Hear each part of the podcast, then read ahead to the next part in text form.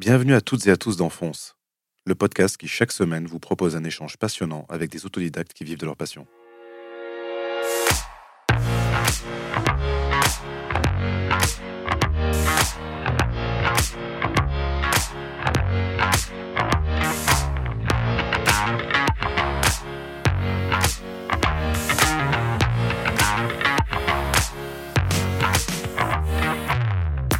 Comment réussir à vivre de sa passion quand on est autodidacte? Quels sont les heureux hasards, les défis et les moments décisifs qui permettent d'en faire son métier? Ces questions et bien d'autres, je les pose à mes invités. Pour la plupart artistes, entrepreneurs ou artisans, ils ont tous un point commun, celui d'aller de l'avant.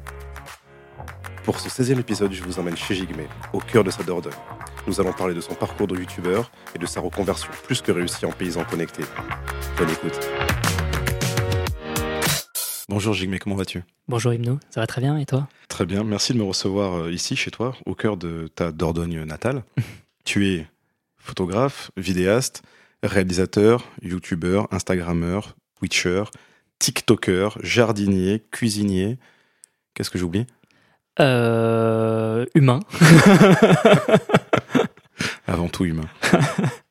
Avant de parler de ton actualité, j'aimerais qu'on retrace ton parcours personnel et artistique en, en partant euh, bah, de ton enfance. Tu es né le 11 novembre 89 à Sarlat. C'est bien ça. Euh, d'un père tibétain et euh, d'une mère française. Comment était ton enfance en Dordogne? Eh bien, écoute, très bien, dans la mesure où j'étais au fin fond de la Dordogne. J'ai grandi vraiment dans, dans, le Périgord, pour le coup, noir. Et donc, c'est le Périgord qui est connu pour toute la bonne nourriture, la bonne bouffe, les truffes, les cèpes, les pommes de terre sarladaises. Donc on, est dans la Dordogne euh, gastronomique. Euh, euh, j'ai grandi en, avec une passion pour le dessin. Ouais. C'était ma toute première passion, tellement que j'ai voulu en faire mon métier, il fut un temps. Mais j'ai pas forcément poussé ça un peu plus loin. Donc il y avait vraiment en premier le dessin qui m'a mordu très petit je, dessinais. Alors j'avais une passion, alors c'est peut-être lié à, la culture, on va dire, tibétaine, mais je dessinais énormément de squelettes, de zombies, un truc qui pourrait être considéré comme très morbide par bon nombre de personnes, y compris, euh, petit fun fact, euh, la, la, professeure d'école euh, qui était très inquiète et qui a appelé ma mère en disant c'est terrifiant, votre enfant ne dessine que des squelettes, qu'est-ce qui se passe? Est-ce qu'il y a quelque chose de grave? Et ma mère qui dit non, non, non, vous inquiétez pas, c'est normal. Et euh, donc, je, dessinais énormément, énormément. Et bien plus tard, j'ai été mordu toujours dans, une passion, euh, on va dire, de peinture, dessin. J'ai fait énormément de modélisme. Je faisais du, du 1,35e Seconde Guerre mondiale. C'est quelque chose qui m'a pris beaucoup de temps. Euh, j'adorais faire parce que c'est un moment de détente, de peinture, de reconstitution, quelque part aussi d'apprentissage, même si c'est que certaines périodes de l'histoire. Et, et, surtout, bah, de, vraiment de détente. C'était un, côté un côté très chouette et, euh, et, apaisant. Et avec une bonne dose de jeux vidéo à côté, euh, évidemment, parce que c'était la belle époque. La Super NES, la PlayStation, euh, et ainsi de suite. Les années 90. Exactement, au fin fond de la Dordogne. Sans, sans Internet, avec les prémices d'Internet à l'époque, je me souviens encore des débuts d'Internet à l'école, euh, fin d'école primaire, où je demandais à la prof est-ce que vous pouvez m'imprimer euh, tel truc de jeuxvideo.com pour la solution pour tel jeu? Parce que j'avais pas.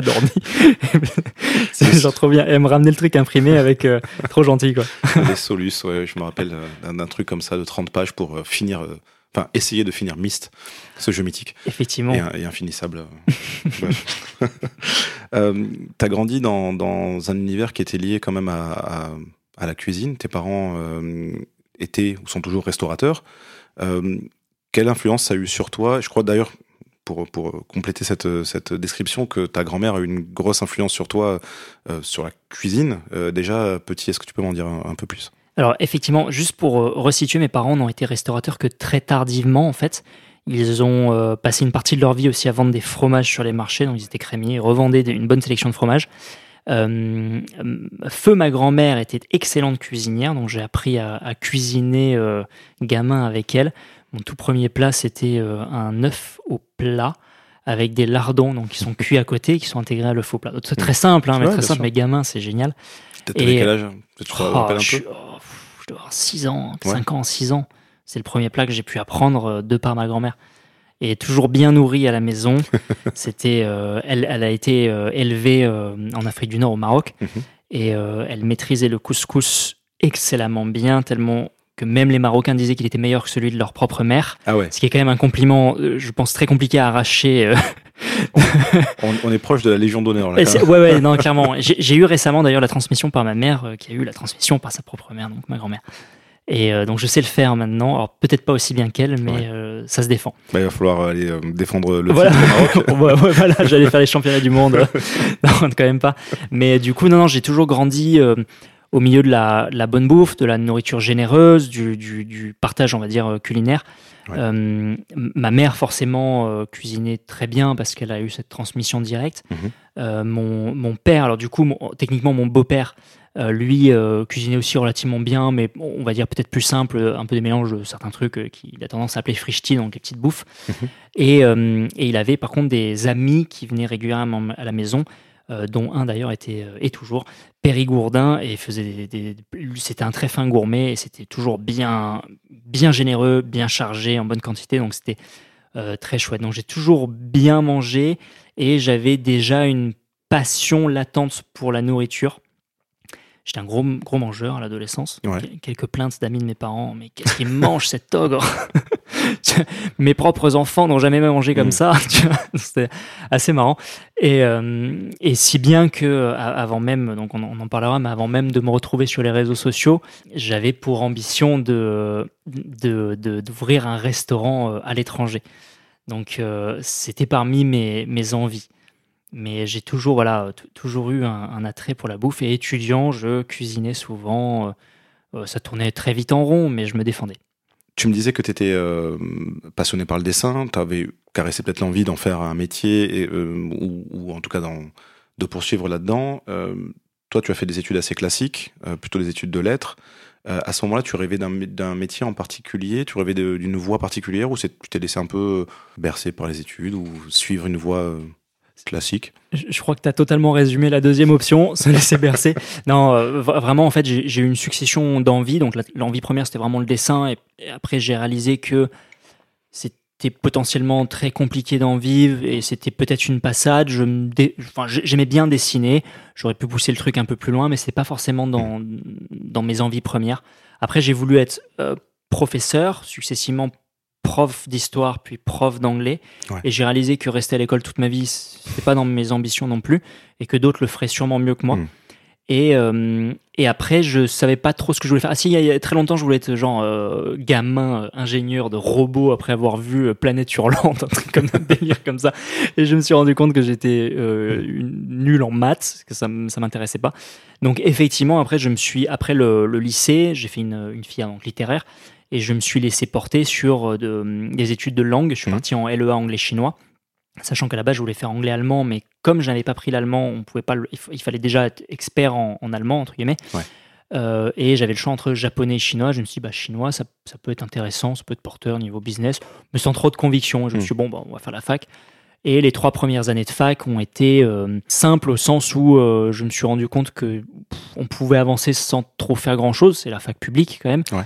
Et euh, je faisais le strict minimum pour passer. Et, euh, et je me souviens que j'étais quasiment jamais en cours en fait. À ce moment-là, tu arrives sur Bordeaux.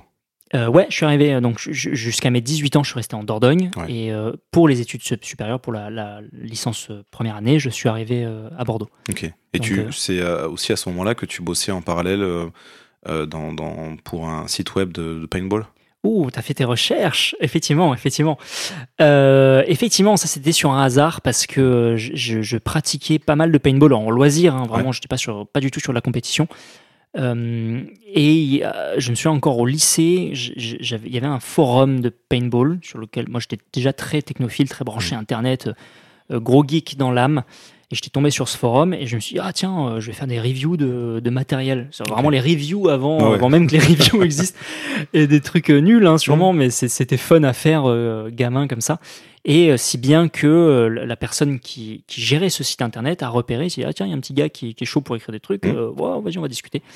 Et euh, on, en a- on en avait discuté et c'est avéré que bien plus tard, donc en fait, j'ai fait mon, mon stage de fin de licence chez cette personne. Ok. Donc euh, à Montreuil, un, un grossiste en matériel de paintball. Et euh, donc ouais, ouais, j'étais déjà bien branché là-dessus. Je travaillais indirectement aussi mon anglais euh, comme ça. Mhm. C'est une manière en fait d'app- d'appliquer ce qu'on apprenait vite fait à l'école, mais de le pousser peut-être un peu plus dans, dans le concret. Et, euh, Donc j'avais déjà un pied de loin dans, dans un monde professionnel sans forcément dans un monde professionnel. Sachant que le seul, la- le seul monde professionnel que je connaissais jusqu'à présent, c'était le monde de la vente dans sur les marchés, donc du Ouais, fromage, ouais, euh, qui était hyper formateur parce que, euh, je, je sais pas si c'est légal de dire ça, mais j'ai commencé à bosser, j'avais 11 ans. Donc je, je bossais pas tous les jours, hein, attention, hein, c'était vraiment les week-ends euh, pour, pour faire un billet que papa maman donne, tu vois. Donc, euh, mais en soi, c'est hyper formateur parce Bien que tu, tu découvres la réalité du travail et surtout le marché où tu es levé euh, à 5-6 heures du matin, il fait froid et tu vends du fromage et tu coupes du fromage. Il y a certaines tomes, Mm. t'es gamin, t'as 12 ans, t'as zéro muscle, tu, tu- tu les coupes, t'y arrives, tu vois. Donc il y a, il y, a, il y a eu quand même un, un contact avec ça et plus tard, effectivement, euh, c'était au moment de mes peut-être 17-18 ans, j'ai plus le- le- le- la chronologie exacte, mais mes parents ont, ont eu ce restaurant, ils ont switché d'activité, ils ont Ouais. arrêté le marché pour aller sur la restauration et là j'ai commencé à, à, à- à mettre un pied dans la restauration, euh, on va dire simple, hein, de brasserie, de Mhm. campagne, c'est pas, euh, c'est pas de la restauration, euh, l'hôtellerie, etc., etc. Mais euh, j'ai mis un autre pied à l'étrier euh, sur ça. Et à un moment, tu caressais le rêve de- d'ouvrir un, un restaurant à l'étranger. Euh, à quel point ça a été euh, important ou est-ce que c'était juste une, une envie que, qui s'est confrontée à une réalité qui était que c'était jeune? C'était effectivement une, une passade parce que euh, c'était le doux fantasme d'ouvrir un restaurant qui marche bien à l'étranger. Donc là, en l'occurrence, pour moi, c'était aux États-Unis parce que j'avais potentiellement des contacts en sortie d'école. Mais en même temps, il n'y a pas la, la rage, la niaque d'aller euh, lancer un truc. T'étais encore. euh, T'es pas encore terminé, quoi. J'avais Mm. quoi euh, J'avais 20, 20, 20, 21, 20 ans, un truc comme ça. Mm. Et euh, y aller solo, faut quand même de sacrés balls pour, euh, pour y arriver et réussir en plus. Ouais. Et je me suis dit, ah non, non, on va faire autre chose. Et en plus, la restauration, euh, plus j'y pense et plus je me dis, euh, en voyant le rythme de, de vie de Mm. mes parents, que c'est un métier ultra dur. Ouais. Et si j'y bosse, euh, je suis pas dans les cuisines, je suis pas au service, j'ouvre un restaurant, un restaurant j'ai une équipe, mais plus, y bosser, plus vraiment, c'est plus dans, Ouais. dans- dans mes envies. Ça l'a été, il fut un temps, parce que c'est c'est fun une saison ou deux, mais quand on a fait plusieurs, tu te rends compte que c'est quand, même, euh, c'est quand même chaud, quoi. Mais euh, du, du coup, ça, c'est c'est, euh, ces saisons de restauration, je les faisais à chaque fois, du coup, euh, à la fac. Ok. Ça me permettait d'avoir de l'argent de poche de côté, euh, payer des trucs. Ouais, parce que tu as toujours travaillé pendant que tu, tu étudiais. Pour revenir un petit peu en arrière, à quel moment est née ta passion pour la photo et la vidéo et à quel moment tu as, commencé à, à prendre, à prendre ça au sérieux? Enfin, à en faire sérieusement. Euh, on revient un petit peu plus en arrière. C'est, Mhm. c'est- comme quoi, c'est, juste des hasards quelque part. La photo déjà m'intéressait parce que euh, j'avais une passion pour le dessin, pour le modélisme. Et un jour, il y a très longtemps, j'ai vu euh, un oncle débarquer avec un des premiers appareils photo numériques. J'avais toujours vu de l'argentique, des péloges, des trucs qu'on va développer chez le photographe. Tout d'un coup, un appareil photo numérique qu'on peut décharger sur un ordinateur. Ouais. Et euh, j'ai vu les photos, je me suis dit, putain, mais c'est dingue, c'est, ça remonte, hein, ça remonte. Et je me suis dit, un jour, j'aurai un appareil photo. Et il s'est avéré que un jour, j'avais de quoi péter la tirelire. Et j'ai acheté à l'époque, euh, alors c'est, assez marrant parce que c'était, je pense que c'était en L2, en deuxième année de, de fac. Ouais. Il y a eu des blocus sur toute la France, dans plein de facultés. Et j'avais rien à faire en fait, je m'ennuyais, je ne faisais que jouer aux jeux vidéo et en même temps j'étais content de pas aller à l'école, j'étais un peu un peu branleur et, euh, et flemmard et mais j'avais les bons résultats, hein, je, je faisais le strict nécessaire et, euh, et en fait j'avais craqué un petit peu en amont sur un appareil photo Mhm. Et euh, à l'époque c'était un Canon 450D, Ah oui. ça ça remonte un peu, ouais. remonte. Ah ouais, ouais, ouais, ouais. Et euh, je, prenais en photo tout et n'importe quoi, je m'éclatais, je faisais des tests. C'est là que j'ai commencé à, à apprendre Photoshop. Ouais. J'ai essayé de faire des montages, euh, des montages débiles qu'on peut trouver sûrement encore sur les internets. Et, euh, et il s'est avéré que donc, pendant cette session de blocus, je savais vraiment pas quoi faire. Et je me suis dit, tiens, et si je faisais des photos? Ah ouais, tiens, mais il y a des gens qui prennent des photos en boîte. Et si je faisais ça? Donc, euh, till late, tonight, Mhm. etc., etc. Donc, j'ai fait cette, cette période-là euh, gracieusement parce que c'était totalement du bénévolat, mais c'était une super expérience. J'ai dû faire euh, pff, moins de 20 reportages et après je me suis pris la tête avec, des- avec leur management, entre guillemets. Bon, Mm. rien, de, rien de bien méchant, sûrement un peu de- un peu d'ego aussi là-dedans. Mais je me suis dit, oh non, vas-y, je vais faire autre chose. Et euh, j'ai continué en fait la, la photo, on va dire, à, à titre personnel. Mm. Et j'ai, au fur et à mesure, j'ai switché sur, euh, sur la vidéo avec effectivement à terme l'idée de faire avec euh, ma meilleure amie de, de, mon de, de l'époque, faire un documentaire euh, au, au Bhoutan. Hmm. Donc c'était vraiment, si on se resitue dans la chronologie, j'étais en fin d'études, et on était en mas- j'étais en master 1. c'est le moment où j'ai arrêté la, fac. Alors, petite parenthèse, le Master 1, donc c'était un Master en Management et Négociation interculturelle à la fac de, Bordeaux 3. C'était un Master LEA, euh, somme toute. Mmh. Hein.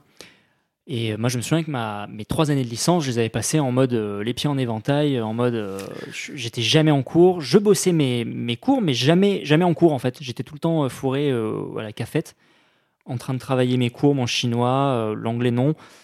Il y a certains trucs sur lesquels je faisais un passe parce que j'en avais strictement rien à faire. Et souvent, j'allais même dans les, dans les cours des autres, des potes qui étaient en anglais espagnol, et j'allais dans leur amphi, comme ça j'avais un bruit ambiant, et euh, je bossais mes cours, et puis c'était cool, j'étais avec les, avec les mm. copains. Quoi. Et euh, je me suis dit que ce master, je me suis dit, enfin, tu vas être sérieux, tu vas te poser, et tu vas être concentré, et tu vas faire des trucs cool. Et c'était un, c'était un master qui était vendu comme étant un master faisant potentiellement concurrence aux écoles de commerce, blablabli et blablabla. Et euh, quelle, ne fut, ne fut pas la surprise lorsque j'ai réalisé que c'était du bullshit total et que euh, on était en cours de chinois et qu'on faisait des poèmes alors que c'était censé être un, master euh, de marketing, management et tout le tralala. Quoi. On faisait des poèmes. je me suis dit, mais qu'est-ce que je fous là? Ou pareil, il y avait un prof de négociation qui pourtant était un, c'était un intervenant et il parlait des, différents types de négociations pendant, enfin des différents types d'objections pardon pendant une négociation. Mhm.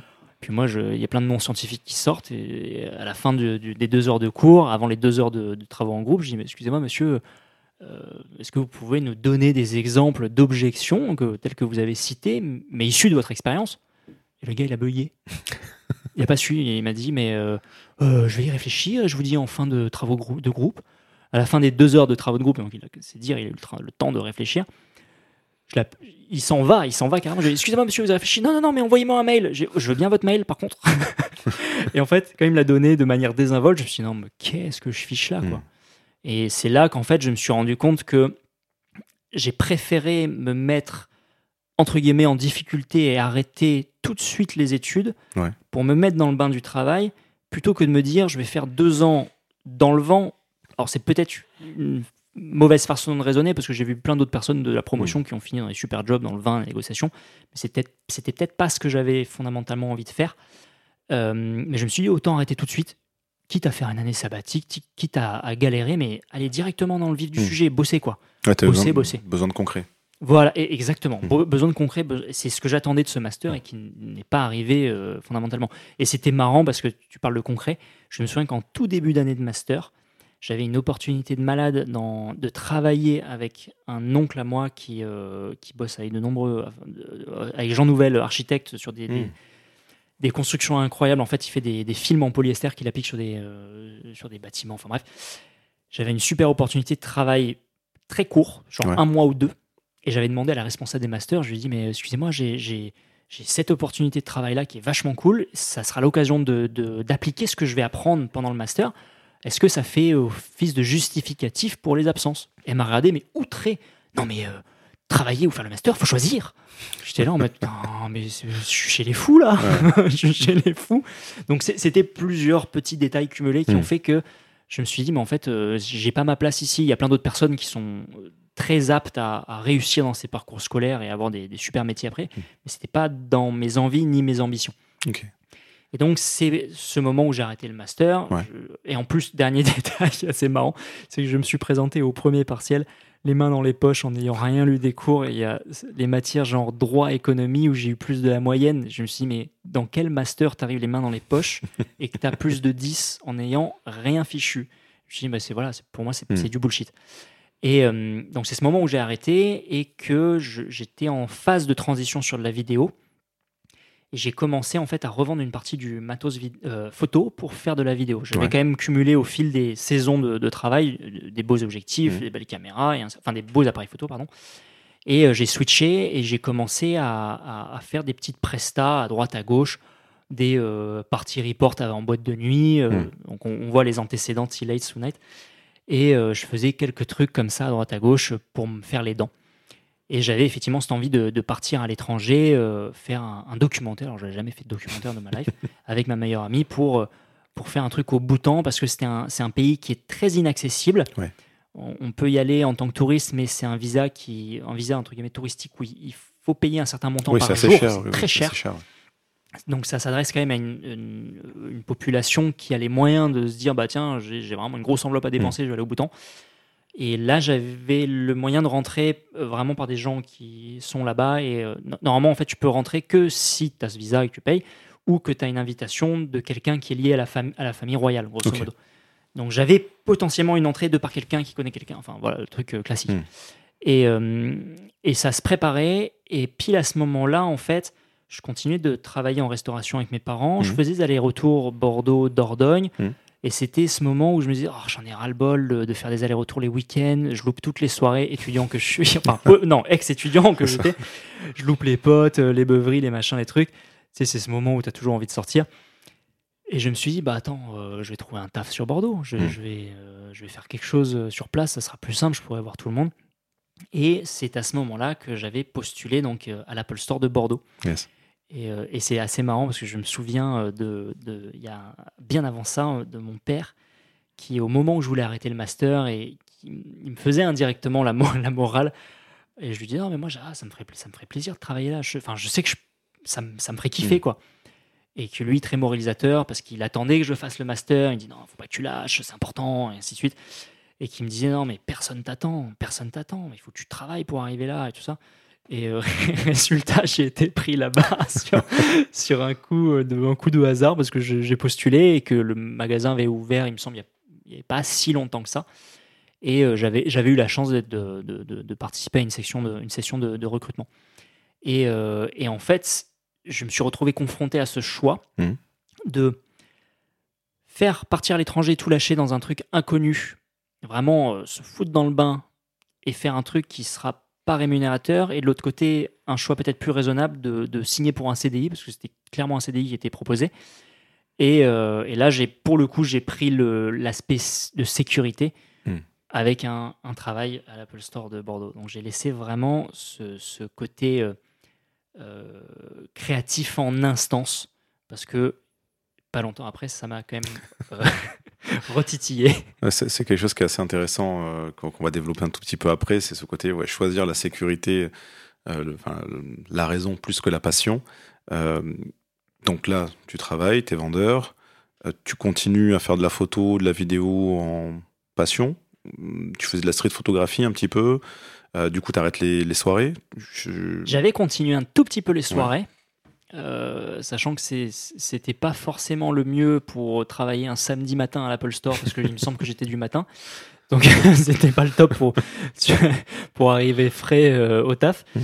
mais euh, la street la street photographie je l'avais laissé de côté parce que je voyageais bah, forcément un petit peu moins. Mmh. mais la vidéo je, je, continuais en fait. Je continuais de me faire un petit peu les les armes. Et je me souviens à l'époque qu'à l'Apple Store il y, avait des avantages, des privilèges pour, euh, pour les employés. Et il me semble qu'il y avait euh, l'abonnement Mac Pro Vidéo qui était entièrement gratuit. Et je me souviens des sessions où bah, c'était la pause déjeuner, euh, mmh. on était en salle de pause.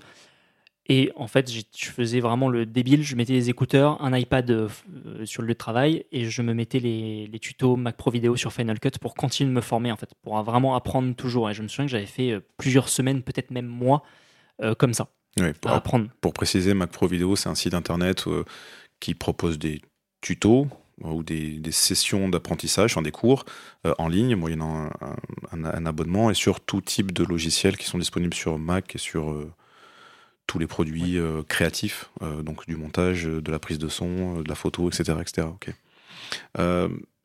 donc tu rentres à l'Apple Store en janvier 2012. ce qui est fou, c'est que justement la passion te rattrape, puisque en juin de la même année, donc en juin 2012, euh, donc le 12 juin pour être précis d'ailleurs, euh, tu postes ta première vidéo sur ta chaîne Les clichés de Jigme, qui est devenue assez connue par la suite. Moi, ce qui m'intéresse, c'est cette partie vraiment, on va dire, bah, on parle de six mois, entre tu choisis la raison, de dire je me mets dans un CDI et je vais essayer bah, de, me construire par rapport à ça, et tu es rattrapé par la passion qui est euh, la vidéo, le cinéma. Et là, j'ai vraiment deux questions précises. La première, c'est comment tu as l'idée d'utiliser YouTube pour euh, ce type de vidéo? Et surtout, pourquoi tu choisis ce type de vidéo? Alors, euh, c'est vrai que pour le coup, j'ai choisi la raison, comme, comme tu as pu résumer dans un premier temps, pour, pour choisir la, la déraison, on va dire, six mois après les choix irrationnels. Et c'est assez marrant parce que je, je, je parlais d'un autre truc, j'imagine, après. Mais je me souviens que ce, l'Apple Store, j'étais très content d'y rentrer parce que c'était pour le coup un travail où je n'étais pas dans une sphère familiale, c'était un plongeon dans le grand bain. Donc j'ai quand même fait un stage euh, en fin de L3 euh, euh, dans, chez ce grossiste de paintball qui s'est super bien mmh. passé, mais je le connaissais déjà. Donc là j'arrivais en milieu inconnu, il y avait, il y avait, un, il y avait une, très bonne ambiance et ça a été une super école d'ailleurs, l'Apple Store. Mais très vite, en fait, j'ai été, j'ai été rattrapé par les, effectivement, comme tu dis, les passions, les mmh. premières passions. Et j'avais, et en fait, surtout, j'avais déjà tout ce matériel qui dormait et que j'utilisais de temps à autre pour faire des, des parties report après les, bottes de nuit ou je ne sais quoi. Et j'avais quand même envie de continuer de montrer ce que je savais faire. Et ce qui est arrivé, en fait, c'est que à cette période, il y avait euh, Norman Cyprien qui déjà commençait à être vachement connu, très loin de ce qui, comment dire, de, de, de, très loin des chiffres qu'ils ont pu atteindre assez récemment en termes de nombre d'abonnés, de vues et de tout le tralala. Et j'étais à 10 milieux de penser qu'on pouvait potentiellement gagner sa vie, même gagner euh, quelconque copec avec hmm. ça. Et moi, ce qui m'a fasciné, en fait, c'est euh, cet outil qui permettait de montrer ce qu'on savait faire. Hmm. Et je me suis dit, ah, tiens, j'aimerais bien montrer ce que je sais faire parce que je pense qu'en vidéo, je me débrouille bien, en montage, je me débrouille bien. Je vais me faire une sorte de book en ligne pour, euh, pour montrer ce que je sais faire et potentiellement me faire débaucher. Donc, à peine arrivé dans une entreprise, en fait, je me dis déjà, je vais me faire débaucher ailleurs. tu vois, le, gars qui a la bougeotte. la question, c'est tu, tu pensais te, tu espérais te faire débaucher par quel type d'entreprise? Je t'avoue que j'en avais absolument aucune idée. Mais vraiment zéro idée. Pour moi, je travaille juste, j'avais envie de me faire débaucher par une entreprise qui allait me proposer un travail créatif et euh, faire de la vidéo et faire de la photo et faire du montage. Hmm.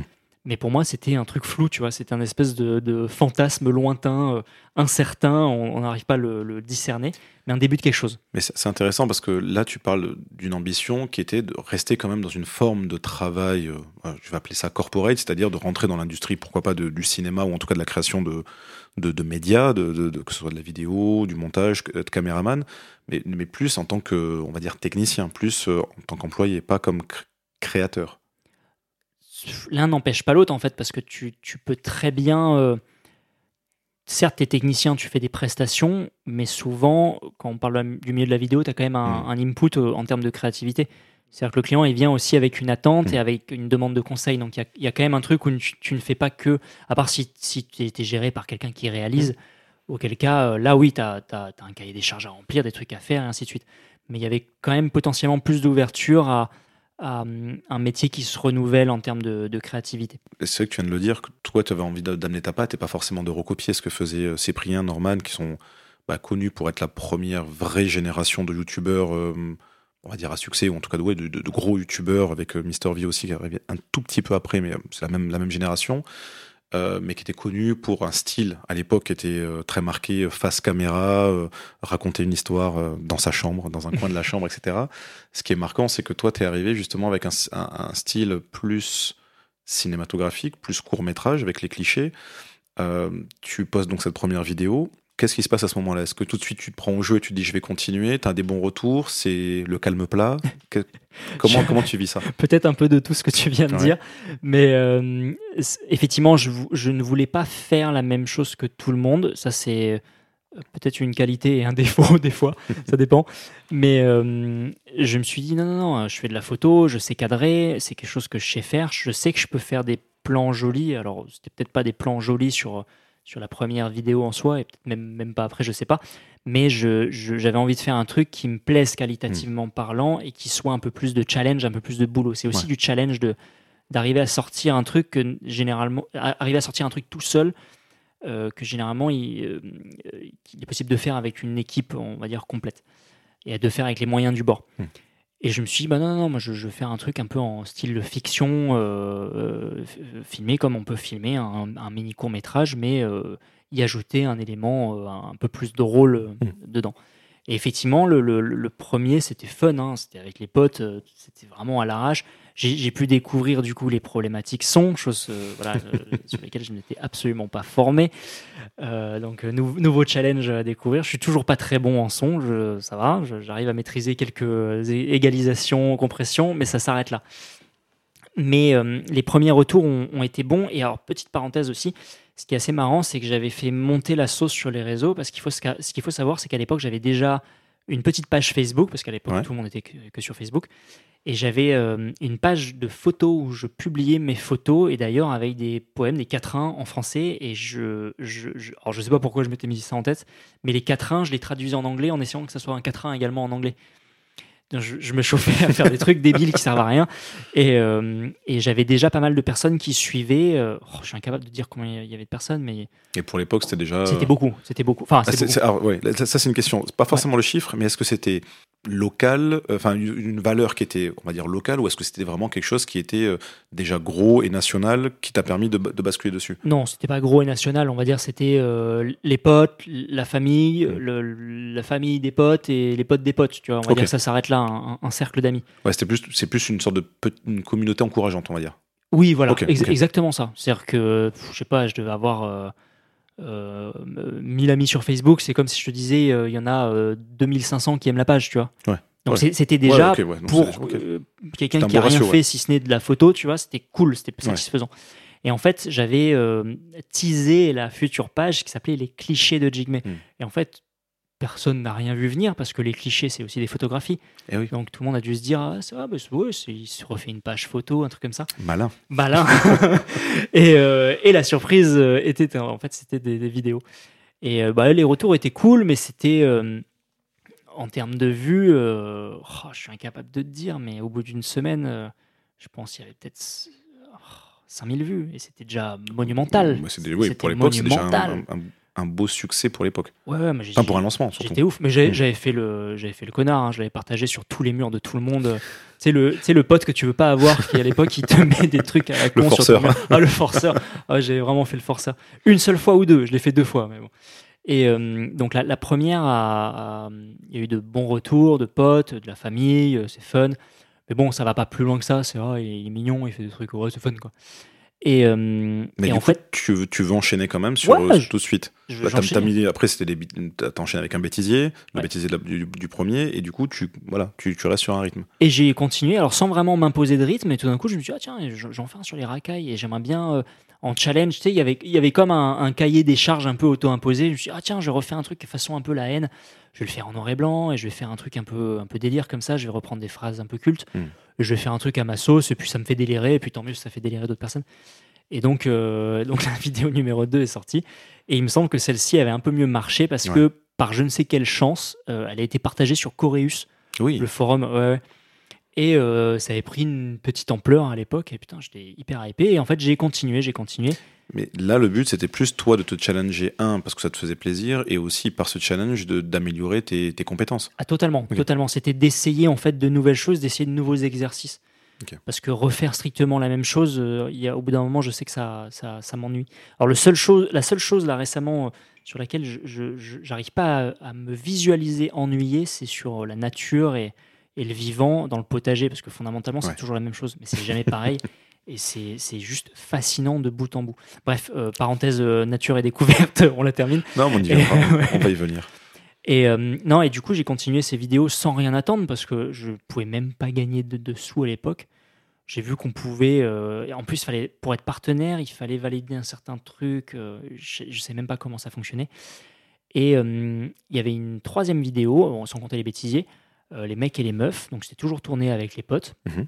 qui avait marché un petit peu mieux que les précédentes. Et après, je me suis tapé un délire. Je vais faire un truc euh, sur les homosexuels, une vidéo que tu ne pourrais absolument pas sortir aujourd'hui Ouais. euh, en 2022. Mais euh, avec du recul, tu dis ouais, c'est mignon, bac à sable, un peu, un peu Mm. hasardeux et maladroit, mais c'est fun. Tu vois, c'est un gamin qui fait, qui, qui fait des vidéos pour rigoler. Et celle-ci avait super bien marché parce que euh, à l'époque, on va dire que euh, c'était une thématique abordée euh, dans, dans les médias. Il me semble que c'était mariage pour tous et tout le Mhm. tralala Mhm. et que du coup, il y a eu un essor des réseaux qui a fait que la vidéo est un, un peu remontée. Et c'était pile l'époque où euh, euh, j'avais, comment dire, pris contact avec d'autres youtubeurs, Yes. mais c'était même pas contact en mode euh, intéressé. Je me souviens, c'était, c'était Jérémy, je crois, qui m'a envoyé un message à l'époque, Mhm. en mode Ah ouais, putain, cool ce que tu fais, point, tu vois, au plaisir. Tu sais, c'est vraiment en mode Ah, salut, euh, on se voit de loin, ah, on a sensiblement le même âge, on fait la même chose, on a commencé en même temps. Et il y a, y a des, at- des atomes crochus qui se présentent et des relations qui commencent à se faire. Et euh, il s'est avéré que pour cette fameuse vidéo euh, sur les homosexuels, euh, j'avais rencontré plein de youtubeurs. Il y a plein de youtubeurs dans cette vidéo. C'est vraiment Ouais. la première où on peut voir toutes les personnes qui vont former plus tard la défunte euh, Whitey Fam. Mhm. Et, euh, et c'était, euh, c'était, c'était très marrant parce que ça, pour le coup, ça rajoutait un autre élément. C'était faire jouer des, des gens qui font la même chose que toi, potentiellement, qui sont déjà à l'aise avec l'exercice Mhm. et qui, qui font aussi leur propre vidéo de leur côté. Donc, c'est une manière aussi de, de- d'échanger sur certains sujets et puis se taper des délires entre des, des gens qui, ont, qui vont avoir le même métier. Parce qu'à ce moment-là, on n'avait pas du tout de métier de youtubeur. Pas du tout même. Oui, parce qu'à l'époque, oui, vous étiez tous bah, à peu près, enfin, je ne veux pas parler pour eux, mais, mais dans, ce, dans cette idée de faire ça pour le fun, euh, certainement tous un peu bah, dans l'actualité, inspirés par euh, bah, justement euh, ce qui se passait aux États-Unis et ce qui se passait en France avec Cyprien, Norman et les autres. Donc, du coup, euh, cette mode avec de gros guillemets, mais ce, ce truc qui, qui fonctionnait bien, qui était sympa, nouveau moyen d'expression qui n'existait pas vraiment euh, avant. Euh, et donc, vous vous rencontrez tous ensemble et ça crée effectivement cette, ce, ce collectif, on peut dire, on peut dire ça comme Oui. ça. Euh, et comme tu disais, qui n'a pas été créé pour. euh, parce que c'est vrai qu'après coup, c'est facile de se dire, bah oui, ils se sont tous mis ensemble parce que ça leur donnait plus de force et c'était quelque chose de. Mais hum, d'après ce que j'ai pu en, en voir, et tu vas me le confirmer certainement ou pas, c'était au contraire plus par des affinités qui ont fait que bah, vous vous êtes réunis et que c'était plus facile de travailler les uns avec les autres, etc. C'est ça. Mais à ce moment-là, est-ce que tu bossais toujours chez Apple? Ah oui, Ok. j'ai travaillé encore chez Apple à ce moment-là. Euh, Apple, j'ai arrêté fin 2013. C'est Donc ça. on est début 2012 jusqu'à, on va dire, euh, je crois que j'ai quitté le navire en septembre ou octobre 2013.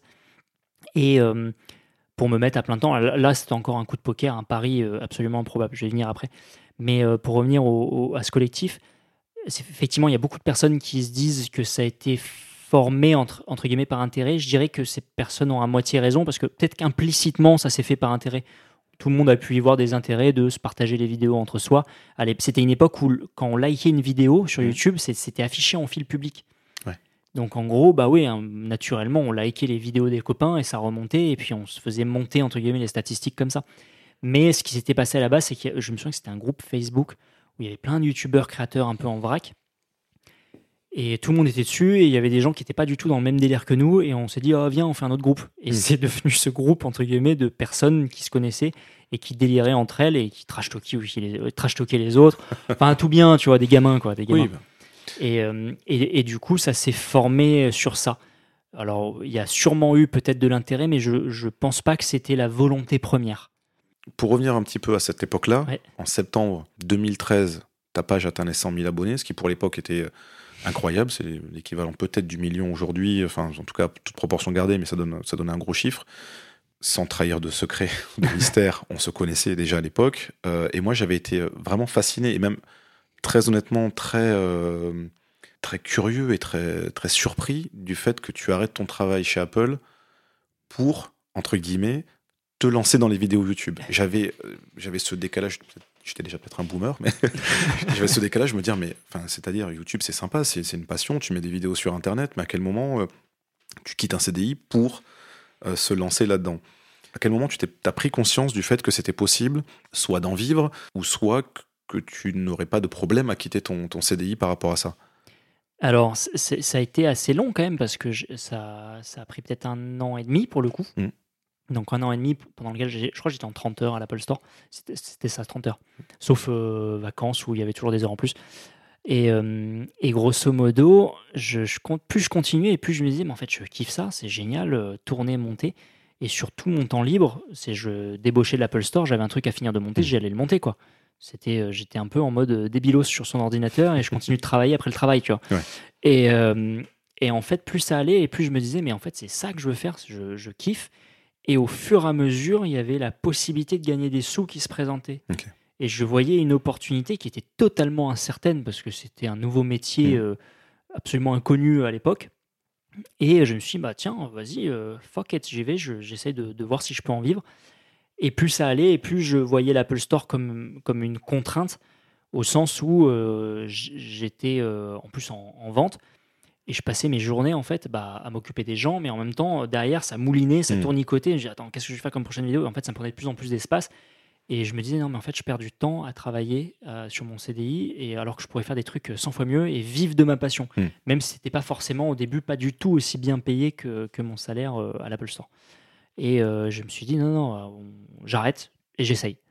Et c'est ce qui est arrivé, non pas, non pas sans mal, avec quelques périodes un, un petit peu creuses, mais j'a- j'avais un peu de sous de côté, donc ça pouvait aller. Mais euh, c'était simplement ça, un coup de poker. Hmm. D'ailleurs, euh, j'avais dit, j'y revenais après, mais qui m'a valu de mes parents, euh, pareil, un, un autre petit coup de morale, un peu comme quand j'ai voulu quitter euh, mon, mon master, parents qui disaient non, mais tu comprends, il faut un master pour travailler, il faut un diplôme, c'est hyper important, tu peux pas arrêter là, à la fin, sur la ligne d'arrivée. Et là, c'était un peu le, même discours. euh, non, mais t'as un travail, tu peux évoluer. Je me souviens que c'était une phase où j'avais possibilité, on va dire, j'étais dans les, dans les starting blocks pour aller sur peut-être un autre poste un peu mieux payé. Et, euh, et c'était fou parce que je me souviens, je m'étais mis ça dans la tête. Euh, j'a- j'avais un statut, on va dire, euh, employé normal, et il y avait possibilité de passer sur un statut, euh, merde, c'était quoi? C'était expert, c'était ça, expert, donc qui était, il me semble, un statut cadre, donc avec un, un salaire un peu plus conséquent. Et euh, je me souviens que j'étais dans ceux qui étaient potentiellement éligibles pour passer expert, et il y avait un entretien. Hmm. Et je me souviens que je m'étais mis en tête, je me suis dit, ok, si je si me passe expert, je reste, je fais une année, deux années de plus, parce que le salaire est bon et que c'est une super sécurité. Et si on me met la carotte, je me barre. et bah, du coup, c'est ce qui est arrivé, parce qu'en fait, euh, euh, ce qui s'est passé après l'entretien, c'est ah, personne n'est personne n'est- n'est, euh, n'est opérationnel pour devenir expert sur cette session-là. Euh, try again, euh, on, on verra plus tard. Et je me suis dit non, non, non, non, moi je vais faire mes trucs. En fait, je suis trop pressé, j'ai envie de faire d'autres trucs. Donc c'est là que j'ai quitté le navire et je me suis dit, je fais un coup de poker, je vais all-in et on va voir si ça fonctionne. Et si ça fonctionne pas, tant pis. Mm. C'est pas grave, je, je pourrais retrouver un taf. Je, je bosse en restauration. À partir du moment où tu as bossé en restauration, tu peux bosser à peu près partout, j'ai envie de dire. Ouais. Et j'étais prêt à rebosser en restauration euh, sans problème. Et donc, ça m'a valu effectivement euh, le, le sermon très gentil, somme toute, de mes parents. Euh, non, mais il faut que tu continues, c'est important, d'un CDI, tralali, tralala. Et je les ai pas écoutés, et, et voilà. et, ma- je- et maintenant, ils- ils- ça va, ils me font confiance sur certains trucs. Donc là, tu lances ta chaîne, ça commence à. Enfin, tu, tu avais lancé ta chaîne, ça commence à grossir. Maintenant que tu es sans filet, ou presque, quelles sont les difficultés que tu rencontres auxquelles tu n'avais pas euh, pensé? Alors, les difficultés, c'était se structurer. Je me suis structuré trop tardivement Mhm. parce que je n'étais pas du tout euh, entrepreneur ou quoi. Et euh, là, on se rend compte qu'il faut, ouais, il faut un, un cadre. C'est quand même un métier où, qui est très nouveau, donc il n'y a pas vraiment de cadre, mais il faut quand même se cadrer. Donc ça, je l'ai fait euh, assez tardivement. Et euh, c'est en fait, tu réalises que euh, en tant qu'entrepreneur, tu as énormément de contraintes. La, la comptabilité, le plan Mhm. comptable, payer un comptable, euh, l'IS et ainsi de suite. Et donc, tu, tu- en fait, tu découvres des problématiques euh, d'adultes, parce qu'à cette époque, j'étais un gosse. hein, J'ai commencé, j'avais 20 22 ans, je crois, Mm. un truc comme ça. Et tu te retrouves, pour le coup, plongé dans du très, très, très concret, le, le concret de quelqu'un qui va devenir chef d'entreprise. Alors, certes, il n'y a pas d'employé pour le moment, mais chef de sa propre entreprise avec toutes les responsabilités qui en découlent. Donc, ça, ça, ça a été euh, assez sympa, mais comme j'aime apprendre et des, nouveaux- des nouveaux trucs, ça n'a pas été non plus une, euh, on va dire, une plaie ni, ni une torture. Ouais. Parce que je suis toujours euh, friand de, de nouvelles choses et, et plus c'est complexe, des fois, plus j'apprécie. et euh, après, ce qui est arrivé, c'est que il y avait tout cet essor des partenariats parce que tout d'un coup, euh, alors au début, euh, on, prenait pour un inconscient, mais au fur et à mesure, bah, les marques euh, se disaient ah bah oh, il y a un coup à jouer, euh, il y a des super trucs à faire, il y a des gens qui ont beaucoup d'audience, on va les payer pas très cher. C'est ce qui est arrivé au début, c'est les premiers partenariats qui étaient payés une, une misère, mais c'était c'était peut-être les même les meilleurs partenariats. Je me souviens être parti à Morzine au ski, euh, c'était avec Au Féminin, et c'était un super moment d'ailleurs avec d'autres youtubeurs. Et euh, c'était payé. euh, Aujourd'hui, tu, tu dis qu'on on, t'a payé ça, mais les gens étaient rayonnés. Ils disaient Mm. Attends, attends, été payé juste, je crois que c'était 500 balles, un truc comme ça. Ce qui, ce qui était énorme pour l'époque, tu vois. Mm. J'avais rien fait du tout de, de- de tout ça. Et, euh, et c'était euh, c'était tout, comment dire, c'était toute une web série. Donc, même les 500 balles en tant que telles, en tant que, si tu prends le salaire d'un intermittent qui, qui est comédien, comédienne, c'est rien, c'est que dalle, quoi. C'est une journée, c'est une journée de boulot, une journée et demie de boulot. Mm. Et là, c'était euh, cinq jours de tournage, tu vois. Bon, certes, on était au ski, c'était dans de bonnes conditions. Mais euh, voilà, c'était cette découverte aussi de, de- de ce Far West qui s'est mis en place, parce que pareil, tout le monde arrivait, même les marques ne savaient pas trop sur quel pied danser. Et au fur et à mesure, tout, tout a commencé à structurer, à s'industrialiser. Euh, les algorithmes aussi, forcément, à s'adapter, à changer. Ça, c'est, c'est, c'est, euh, je dirais, c'est le bonheur et la plaie en même temps de, de toutes les personnes qui créent sur Internet. Ouais. Et euh, on va dire que ça a été les principaux challenges. Les autres challenges, alors, je dirais pas forcément que c'était de se, de se, réin- de se réinventer, peut-être, ouais, mais d- d'écrire. Mhm. J'avais pas trop de soucis parce que j'avais plein d'idées, plein de conneries à, à écrire et, et à partager sur Internet. Mais il y a eu un moment, peut-être un peu de, de, de lassitude dans la mesure où il fallait toujours produire, les gens Ouais. étaient en attente. À peine tu produisais quelque chose, les premiers commentaires, c'est quand la prochaine vidéo tu, viens, de- tu viens de sortir un truc, on te demande déjà c'est quand le prochain, tu vois. Et euh, il y avait un, un- un- peut-être un petit passage à blanc où j'ai fait d'autres trucs, un peu de streaming, à droite à gauche. Et là, j'ai relancé avec un concept américain sur une chaîne secondaire. C'est-à-dire que J'ai arrêté ma Mhm. chaîne principale. Et, euh, et un concept qui a marché plus que je ne l'attendais. Donc, c'était les MDR, mercredi des réponses. Donc, en gros, c'était une question con qui était posée euh, à- Mhm. aux gens qui regardaient les vidéos. Et euh, les gens répondaient. Et moi, je lisais et mettais des fois en image les, les, les réponses les plus cons. Alors, c'est C'était inspiré de Yay, c'est ça le euh, Film, ouais, ouais. exactement, Films. Euh, excellent, qui, qui, qui le fait toujours d'ailleurs, Ouais. si je dis pas de bêtises, c'est absolument incroyable. Je sais pas combien d'épisodes il en est. Mais c'était fun un certain temps, et pareil, là, il y a eu un côté, peut-être un côté redondant. Mais euh, ça, a été un super bac à sable pour essayer de nouvelles choses. Avant ça, euh, et avant de parler de tout ce que tu as fait après, qui, qui, va s'empiler, ça va être intéressant aussi de t'entendre là-dessus. euh, moi, le deuxième moment qui m'avait un peu marqué, qui m'a beaucoup marqué sur ton début euh, de, carrière sur ta première chaîne, euh, c'est quand tu as fait évoluer ton concept des clichés de Jigme. J'ai eu l'impression, et tu me diras si je me trompe, qu'au départ, tu étais quand même dans un concept euh, très, euh, peut-être, court-métrage, aspiration cinéma, euh, euh, humour, mais quand même dans les codes de ce qu'on connaissait un petit peu du cinéma, c'est-à-dire quelque chose qui, qui n'était pas encore euh, peut-être totalement marqué, ce qu'on va appeler après bah, YouTube ou YouTuber.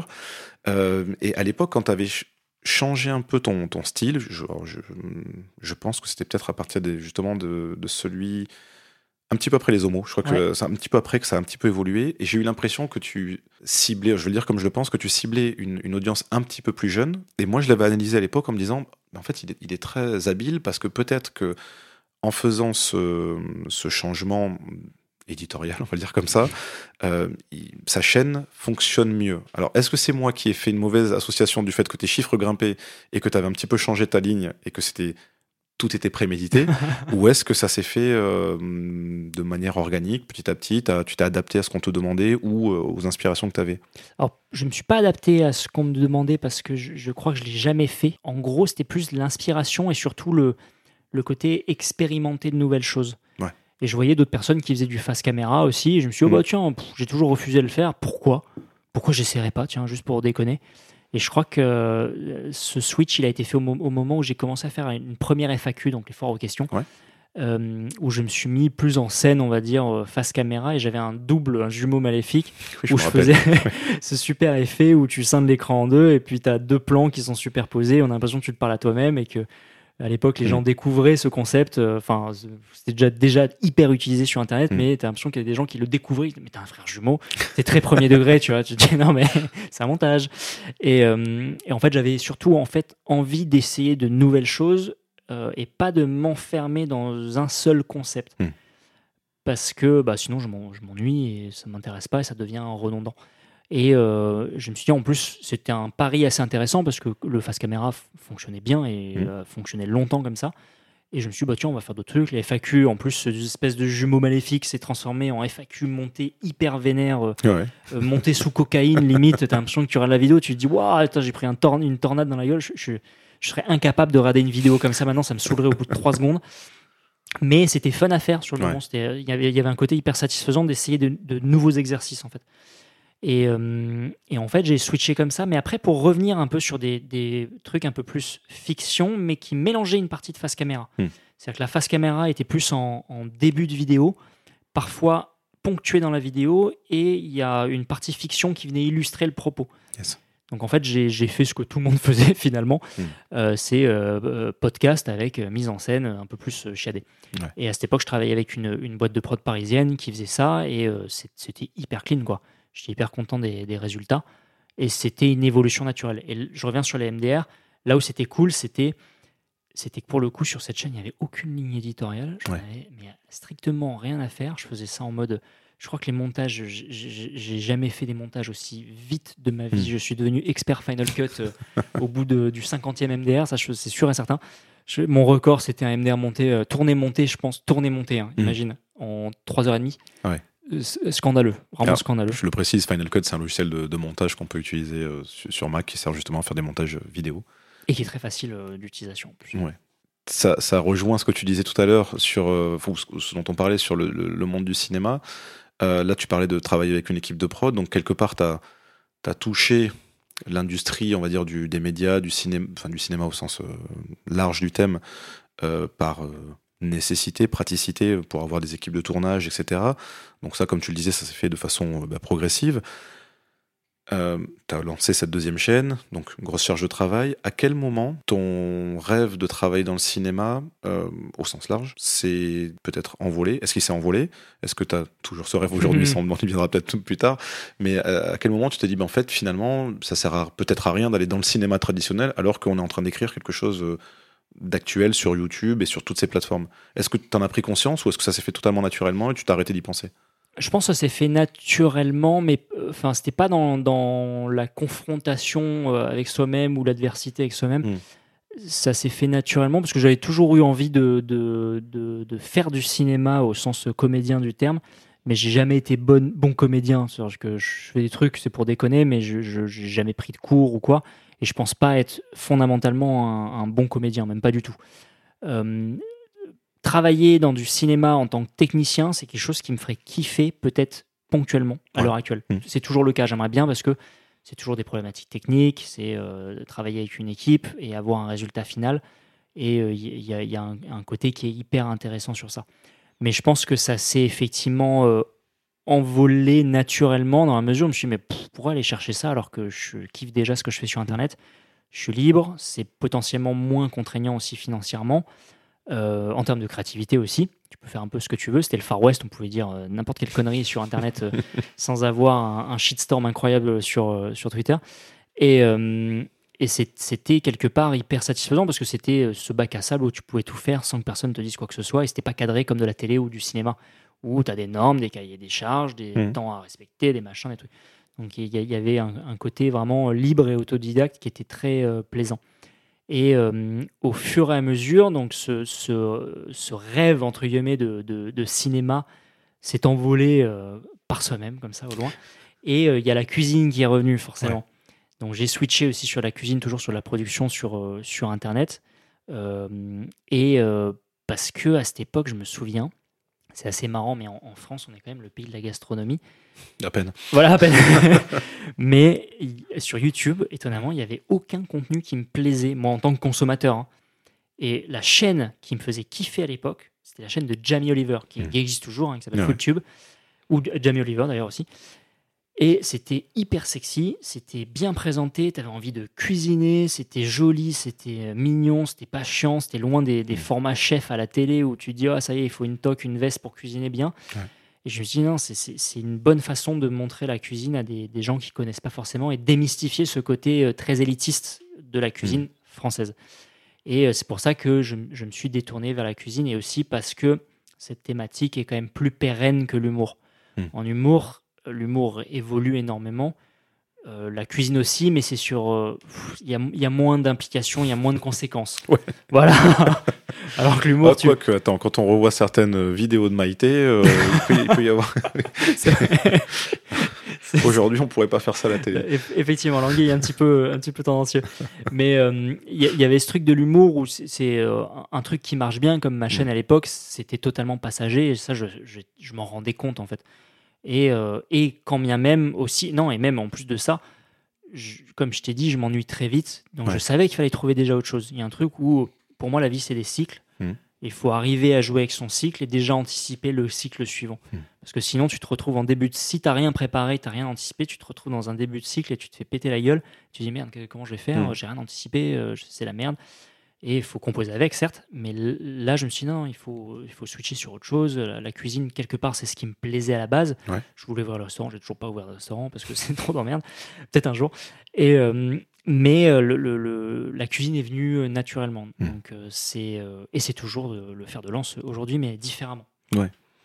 Euh, c'est ça, c'est une, une question justement qui fait la transition euh, avec la partie les clichés de Jigme, MDR, avant la partie euh, cuisine justement, c'est euh, euh, l'évolution de du YouTube game. Euh, toi, tu as vraiment vu les débuts, c'est-à-dire que t'as- tu fais partie, on va dire, de la deuxième génération. Si on devait classer euh, ça de façon chronologique, ou en- à un moment où on peut encore classer à peu près, parce que maintenant, il y a des nouveaux youtubeurs tous les jours qui naissent, presque. Euh, justement, comment tu as vécu cette, évolution? Est-ce qu'il y a un moment où, bah, comme tu le disais au début, c'est le, Far West, c'est même au début, c'est juste une passion, puis tu vois que tu peux te professionnaliser, ou en tout cas en vivre, vivre de ta passion, puis à un moment, ça devient vraiment professionnel avec euh, ce que ça peut impliquer. Et c'est cette partie qui m'intéresse, c'est de se dire, est-ce que il y a eu un moment où tu as dû faire soit des sacrifices, soit des concessions dans ta production pour euh, maintenir les attentes, un niveau, euh, même un niveau de vie, parce que bah, forcément, si tu produis pas euh, ou que ça marche pas, bah, tu gagnes moins ou tu gagnes pas. Et donc, est-ce que là, là-dedans, il y a quelque chose qui, justement, peut-être t'a fait faire le switch vers la cuisine ou vers autre chose? Ah oui, oui, clairement. Il y a, il y a, euh, l'algorithme, je pense, on s'en plaint toujours, les, Mm. les personnes qui créent sur Internet. Mais euh, il y a eu un switch à un moment assez conséquent où, au début, donc c'était les vidéos, on va dire, assez courtes qui fonctionnaient bien. Mhm. Et au fur et à mesure, YouTube a fait en sorte que ce soit les vidéos longues qui, qui fonctionnent bien, et notamment les vidéos de plus de 10 minutes, 10 Ouais. minutes et une seconde, parce que Mm. c'était les mieux monétisées. Ce qui Ouais. est mieux monétisé, c'est plus intéressant de le mettre en avant, parce que en, en tant qu'entreprise Google, YouTube et tout ça, on génère plus d'argent, ce qui est totalement le choix logique, on va pas jeter l'opprobre. Et du coup, forcément, les créateurs arrivent à hacker, entre guillemets, l'algorithme et créer du contenu en fonction aussi de Ouais. l'algorithme. Mm. Et ce qui, pour, le, pour moi, c'était c'était pas mon cas, parce que c'était euh, créé en fonction de statistiques, en fait, c'est c'est quelque chose que j'ai jamais, enfin si que je comprends, mais que j'ai jamais compris moi personnellement pour moi. Mm.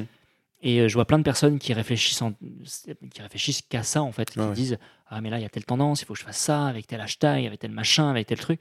Et pour moi c'est trop mécanique en fait, c'est Mm. trop robotique et il y a, y a plus ce côté euh, créatif où soit tu as envie d'exprimer quelque chose, soit tu as envie d'expérimenter quelque chose. Et en fait ce côté-là tombe un petit peu euh, aux oubliettes.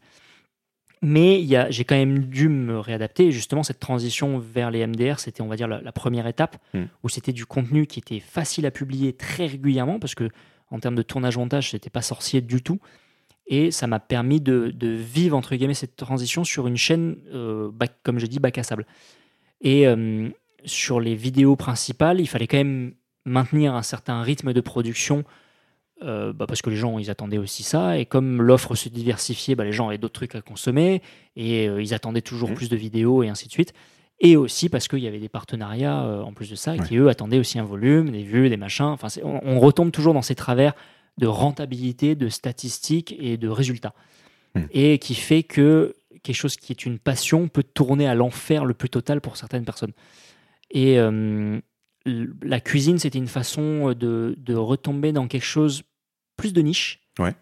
Et quelque part, en fait, je pense que sur euh, Internet, quelles que soient les catégories, les niches fonctionnent toujours très très bien. Hmm. Pourquoi? Parce que en termes de partenariat, c'est plus intéressant. C'est des partenariats qui sont très ciblés. Ouais. Il y a peut-être beaucoup moins de monde et c'est vrai que techniquement, tu, je, je suis passé de vidéos qui faisaient plusieurs millions de vues à des vidéos qui font 30 000 vues, tu vois. Hmm. Donc au début, tu te dis, ah ouais, putain, euh, le compteur de chiffres, enfin, le compteur de vues, il est pas, il est pas dingue, il est pas dingue.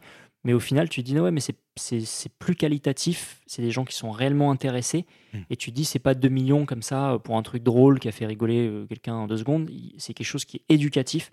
Et il y avait cet aspect éducatif qui m'a beaucoup euh, euh, intéressé, qui, qui a flatté aussi mon ego quelque part.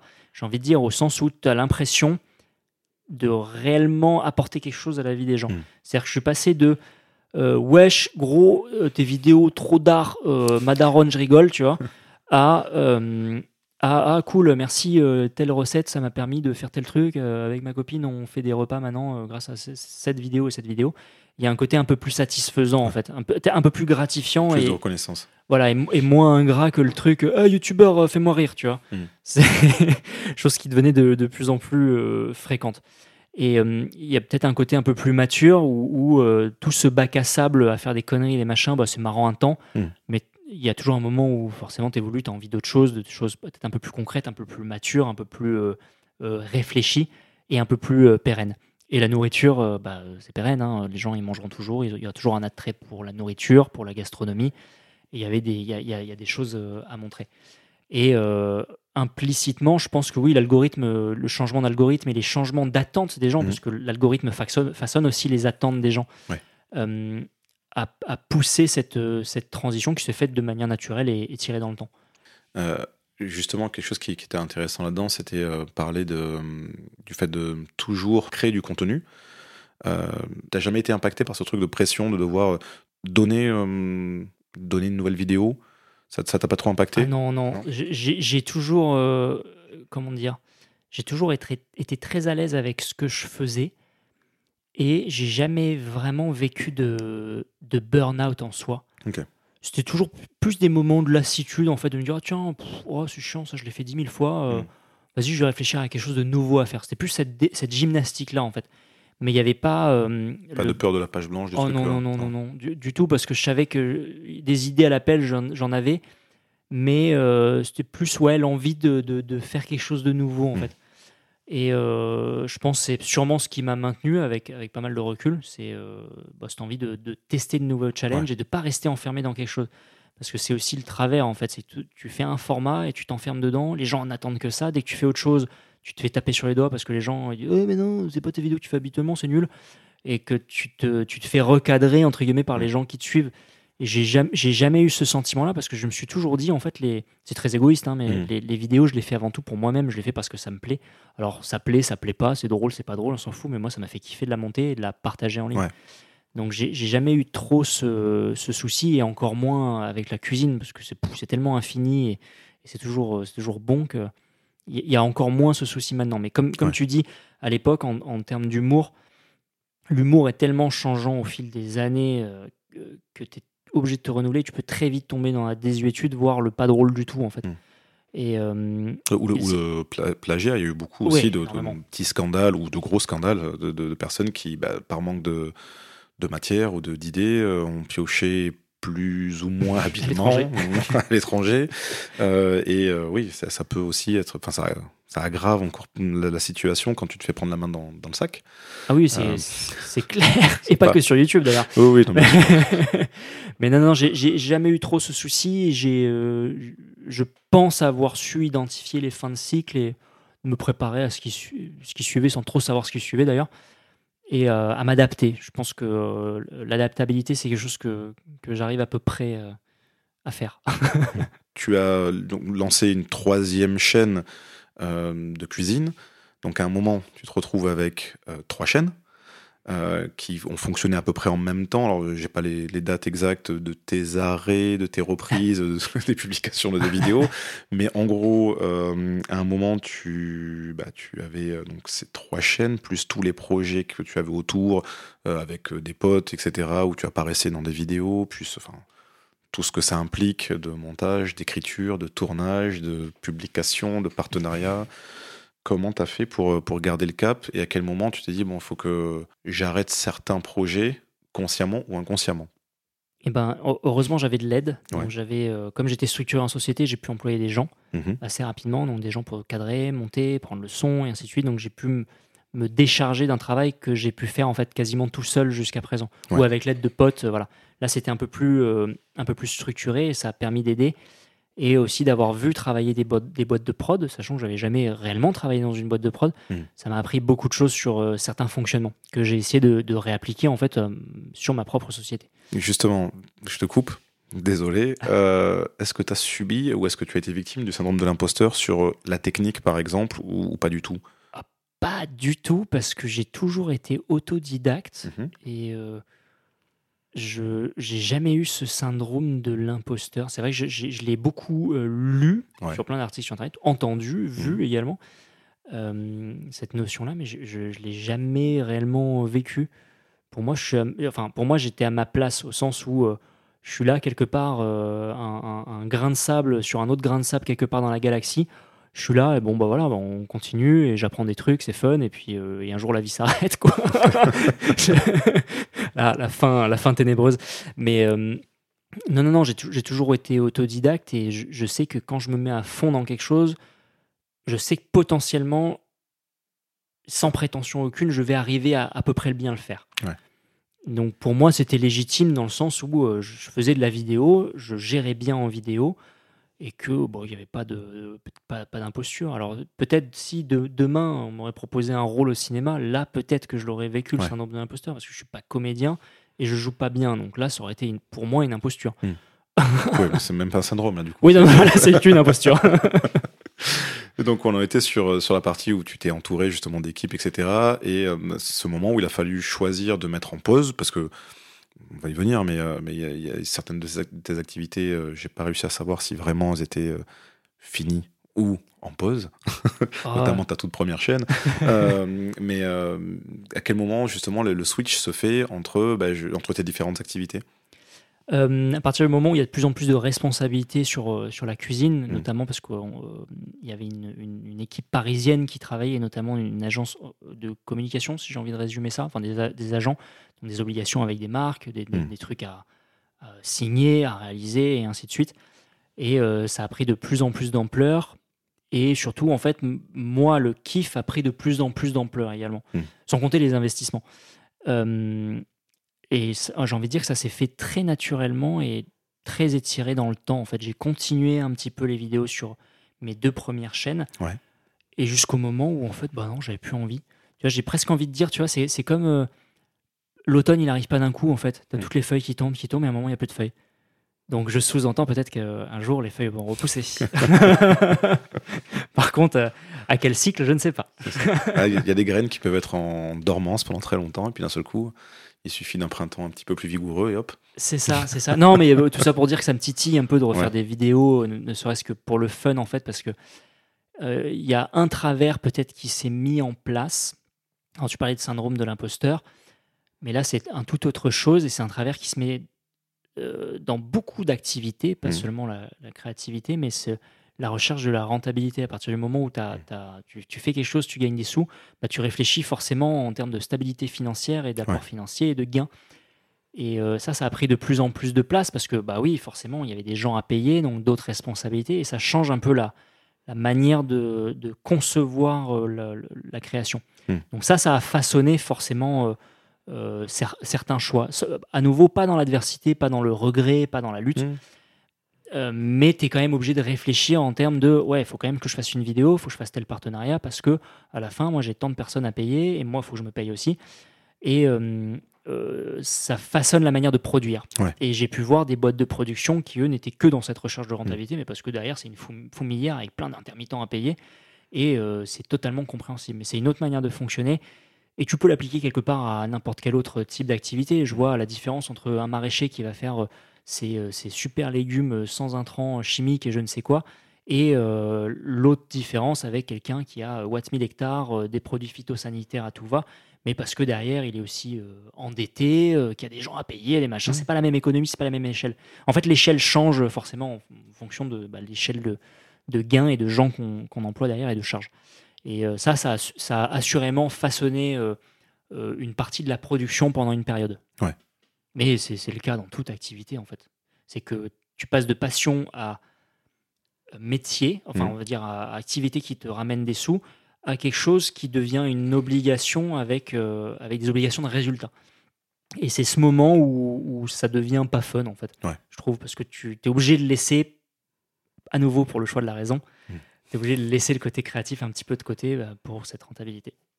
on arrive forcément à ce moment qu'on a tous vécu ensemble, la pandémie. C'est euh, à peu près le moment où justement tu, tu es venu t'installer euh, euh, maintenant là où tu me reçois en Dordogne.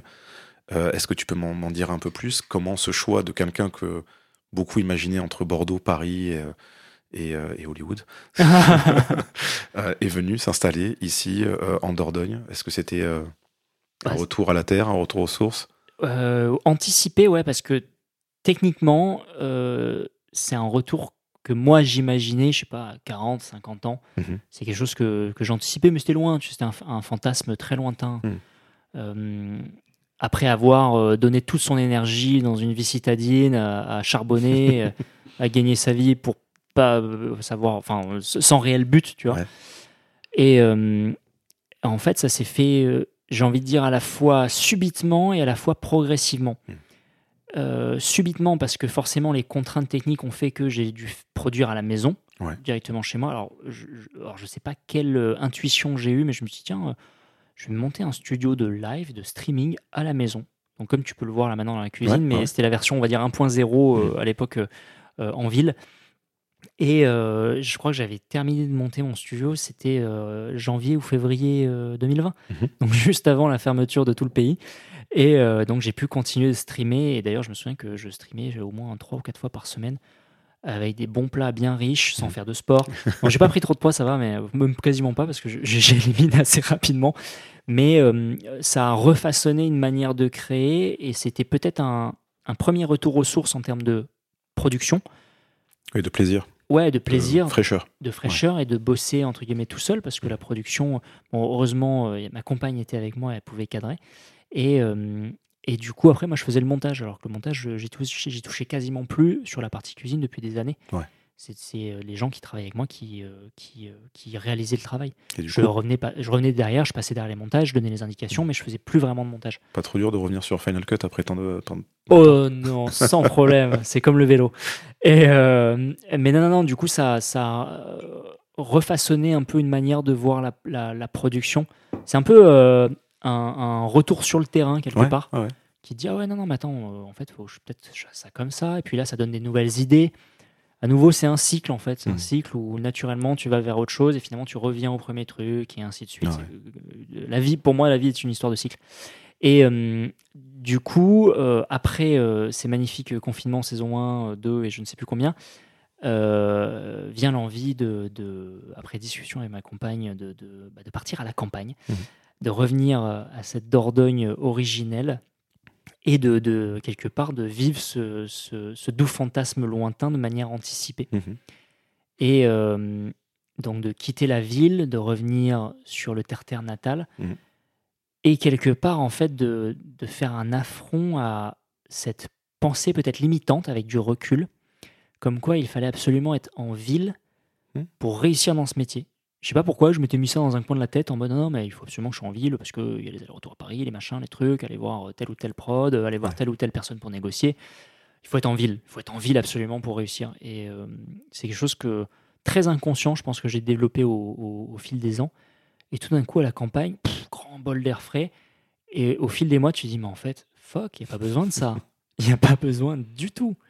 À quel moment tu t'es dit que c'était euh, faisable? Est-ce que c'est, euh, est-ce que t'as- enfin, est-ce que ça s'est fait naturellement ou est-ce qu'au contraire il y avait des, choses contradictoires entre le fait d'être euh, aussi loin? Parce que c'est vrai que tu habites en Dordogne mais la vraie Dordogne, hein, pas, t'es pas dans une grande ville, tu es vraiment euh, un peu éloigné quand même des, des grandes villes et des grands axes euh, et donc ça nécessite quand même de, de- ça impose de pas être facilement en ville, de pas être facilement sur des tournages qui pourraient être ailleurs. Comment tu l'as vécu tout ça? Bah écoute, très bien, ça s'est fait euh, ultra naturellement parce qu'il y avait cette envie de, de quitter la ville après avoir réalisé que euh, être enfermé dans un, un 60 mètres carrés euh, sans jardin, euh, alors que je suis, je suis de la campagne à la base, euh, tu réalises, tu te dis non mais... Et surtout que j'ai vu pendant ce confinement mes parents qui eux sont déjà à la campagne, vivent leur meilleure life, faire leur potager. Ouais. Je me dis mais en fait mais c'est ça la vie, Mm. c'est ça le, le- c'est ça qui, qui va me faire vibrer, c'est ça que j'anticipais donc bien après. Et ça s'est fait naturellement. La, seule contrainte, c'était de trouver un lieu où il y avait possibilité de travailler euh, au sens où il y avait Internet. Donc, ça, ça a été parmi les critères de choix euh, pour trouver une maison. Mm. Euh, non, non, mais ça, s'est- ça s'est fait euh, hyper simplement et avec, avec beaucoup de joie et beaucoup de beaucoup d'entrain et beaucoup d'excitation aussi Ouais. parce que c'était un plaisir de, de, bah, de- de devenir propriétaire terrien, d'avoir une, une maison et un bout de terrain, un, un bout de terrain qui j'anticipais pas autant d'entretien, et mais c'est hyper satisfaisant quand même. Je, je sais pas si je dis la même chose dans, dans 10 ans, mais Non, On en reparlera.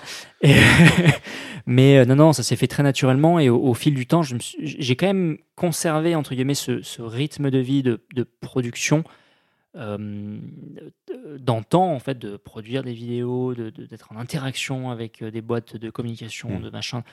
Et en fait, à un moment, j'ai eu- une espèce de révélation débile, hein, vraiment, mais totalement débile. J'étais en train de, de- j'étais au niveau des noyers, en train de, de nettoyer le terrain, débroussailler. Et tout d'un coup, je me suis assis, j'étais bien, j'étais un peu fatigué. Euh, je me suis assis, j'ai vu le paysage, je me suis dit, non, mais en fait, je, je veux pas qu'on m'emmerde, je veux être tranquille, vivre ma vie euh, à mon rythme, faire ce que j'aime fondamentalement, en fait. Et, euh, et c'est là qu'il y a, a, peut-être une, un, déclic qui, a- qui, qui est survenu euh, et qui est arrivé très très vite. Et je me suis dit, non, non, mais en fait, moi, ce que je veux montrer, pour moi, d'ailleurs, c'était la suite logique, hein, c'était montrer euh, le potager et montrer tout le produit de- du potager jusqu'à l'assiette. Chose qu'on voit très rarement d'ailleurs. euh, On voit soit un côté très bien fait, soit un autre côté très bien fait, mais jamais trop les deux ensemble. J'ai vu que quelques, quelques contenus qui sont très, euh, on va dire, euh, euh, nature, avec des gars qui cuisinent un peu au feu de bois, avec des gros couteaux de chasse, euh, je cuisinent vois. des trucs improbables, c'est hyper Au sexy. bord d'un ruisseau. Voilà, au Bernard Ruisseau, exactement, en ASMR, tout bien. Et, mais j'ai jamais trop vu à nouveau des gens le faire en France. Et je me suis dit, maintenant, attends, déjà, non seulement je, je vais faire un potager, je vais avoir la satisfaction de d'avoir mes propres légumes, je vais avoir la satisfaction de travailler mes propres légumes, et en plus de montrer ça en, en vidéo de manière cool et de manière originale, parce que peu de monde le font. Et, euh, et c'est là que je me suis dit, non, mais en fait, j'ai envie de faire ce que je veux à mon rythme, sans qu'il y ait tous ces travers d'antan qui reviennent. Alors, qui vont forcément revenir à un moment donné, parce qu'il y aura toujours une histoire de rentabilité ou de, de- il y aura forcément des moments où je vais employer des gens, des machins, donc il y aura toujours du résultat entre guillemets à fournir. Mm. Mais là, avec du recul, je, je vais peut-être, peut-être, je dis bien peut-être, les, les anticiper. Et là, je sais que maintenant, la vie que j'ai, en fait, je travaille quand j'ai envie de travailler. J'ai la chance de pouvoir dire ça. de- de- Il y a quand même des obligations, il y a des deadlines à respecter, des machins, mais c'est pas aussi, il n'y a pas autant de pression qu'avant. Parce qu'il y a, peut-être moins de partenaires de travail, mais c'est des partenaires avec qui je suis hyper content de travailler Ouais. sur des projets bien spécifiques. Mhm. Ça fait certes moins de rentrée d'argent, mais euh, putain, le kiff, il est là, quoi. Mhm. Et euh, donc la, la, la transition s'est faite très naturellement et vraiment dans la joie et dans la. Euh, je- mot euh, trop utilisé, mais dans la gratitude. Ta chaîne a, a évolué. Euh, t'es- T'étais sur la hum, cuisine pure, on va dire, avec euh, cette volonté, si je dis pas de bêtises, de montrer comment faire, des plats rapides, bons, euh, entre guillemets sans prétention, mais avec toutes les techniques de base euh, pour, bien cuisiner, euh, avec parfois des petites euh, intrusions dans la, la grande cuisine, mais encore une fois sans prétention, et c'est pas péjoratif euh, dans ma bouche. Là maintenant, tu es sur euh, une cuisine encore plus globale, on va dire de la graine euh, à l'assiette. Quel est ton quotidien euh, pour justement créer Comment tu t'organises pour pouvoir créer toutes ces, euh, toutes ces vidéos? C'est une bonne question parce que ce, ce quotidien s'est reformé assez récemment, parce Mhm. qu'après une, une longue période de réflexion, où en fait, tu vois, les, les- les vidéos de cuisine face caméra, euh, je- j'en ai tourné plein, j'en ai monté du coup aussi plein, et c'est un format qui est fait par énormément de personnes sur Internet. Mhm. Genre, euh, bonjour mes petits choux à la crème, aujourd'hui je vous présente la recette du chou à la crème, il vous faudra 100 grammes de machin, 100 tout le monde l'a Mhm. fait, je l'ai fait aussi. Et en fait, j'arrive au moment où je, tourne en rond, en fait. Fin d'un cycle. voilà, fin d'un cycle. Fin d'un cycle, je me dis, ah, faut que je fasse autre chose. Euh, tout le monde le fait. Ah, c'est marrant, tu vois, maintenant que j'y pense. Tout le monde le fait, c'est que ça devient trop accessible, il me faut un nouveau challenge. Hmm. Et c'est vrai que ça a été euh, une démarche, je reviens encore un peu en arrière dans le temps, mais par exemple, la photo, je voulais en faire mon métier, il fut un temps. Hmm. Je ne l'ai pas fait parce que c'était le moment où euh, les réseaux sociaux arrivaient, Instagram, tout Hmm. le monde faisait de la photo, super bien d'ailleurs, et assurément mieux que moi. Je me suis dit, non, non, je ne pas en vivre, il y a d'autres challenges à faire. C'est pour ça que je me suis mis sur la vidéo, parce que c'est plus compliqué. Et c'était pas très pratiqué à part des gens du métier à l'époque, à l'époque où j'ai commencé sur YouTube. Enfin, peu de monde faisait de la vidéo pour le plaisir comme ça, de manière, on va Ouais. dire, aussi poussée. Euh, et là, j'ai envie de dire, c'est comme tout le monde fait la même chose en cuisine. Je, me suis dit, mais non, il faut que je fasse quelque chose de différent. Donc, j'ai plein de trucs en tête pour les années à venir. Mhm. Il y, a- il y a toujours, euh, euh, comment dire, un truc qui me tournicote dans. Je, je vais pas en parler parce que pour l'instant, je très bien. Mais euh, il y a des trucs comme ça qui, qui m'arrivent dans la tête et je sais que ça va se réaliser au bout de certains, un certain nombre de mois, un certain nombre d'années, une fois que la réflexion sera, sera mûre. Et ça fait partie en fait de, de, de ces cycles, en fait, de ces formations de nouvelles idées. Et là, pour le coup, c'est assez récent où euh, je me suis dit, euh, bon, les vidéos à l'horizontale, YouTube, machin, j'ai- fait à fond, je- je connais, tout le monde le fait, je vais faire autre chose. Je me suis dit, tiens, je, vais f- je vais, faire, je vais essayer le format vertical. Je me suis Ouais. toujours refusé à le faire. Parce que pour moi, euh, la vraie vidéo, c'est 16 neuvième à la base. c'est le comme- cinéma. C'est comme ça que sont fabriqués les cinémas. Voilà, c'est la vision humaine, à part quand Ouais. tu es allongé sur le côté et que tu vois la verticale, on va dire, entre guillemets. Et euh, euh, je me suis dit, non, non, c'est débile. J'ai peut-être même dû dire à un moment que c'était passager, que ça marcherait pas, Mhm. Comme, euh, comme tout idiot qui, qui refuse l'évolution. Et, euh, et du coup, euh, je m'y suis essayé. Et je me suis dit, tiens, je, je vais essayer. J'ai fait un format, j'ai fait deux formats très classiques où je me filme de manière absolument normale. Mhm. Bon, ça a marché, c'était fun, et je me suis dit, tiens, et si j'essayais, parce que je l'ai jamais trop vu, ou je l'ai vu souvent sur YouTube, mais pas très bien fait, Mhm. je vais filmer la première personne. Ouais.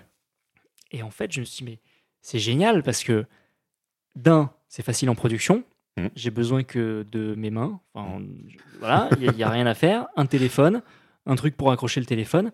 Euh, les téléphones maintenant, ça filme super bien, Mhm. euh, ça me fait mal au cœur de le dire, mais ça filme super bien. C'est suffisant pour du réseau Ouais, ouais. social. Et, euh, et j'ai essayé, et je me suis dit, non, mais c'est génial, j'ai pas besoin de de- d'une personne pour tourner, donc ça fait des contraintes en moins. J'ai tout le temps qu'il faut parce qu'il n'y a personne d'autre avec un emploi du temps. Mhm. Et en plus de ça, ça reste quand même lisible euh, par une audience qui regarde. Alors, c'est certes, des fois, c'est des recettes, peut-être, comme tu dis. euh, euh, là, pour le coup, pour moi, c'est un exercice très personnel où je m'essaye sur des nouvelles techniques parce que j'ai Mhm. toujours envie d'en apprendre en- encore plus.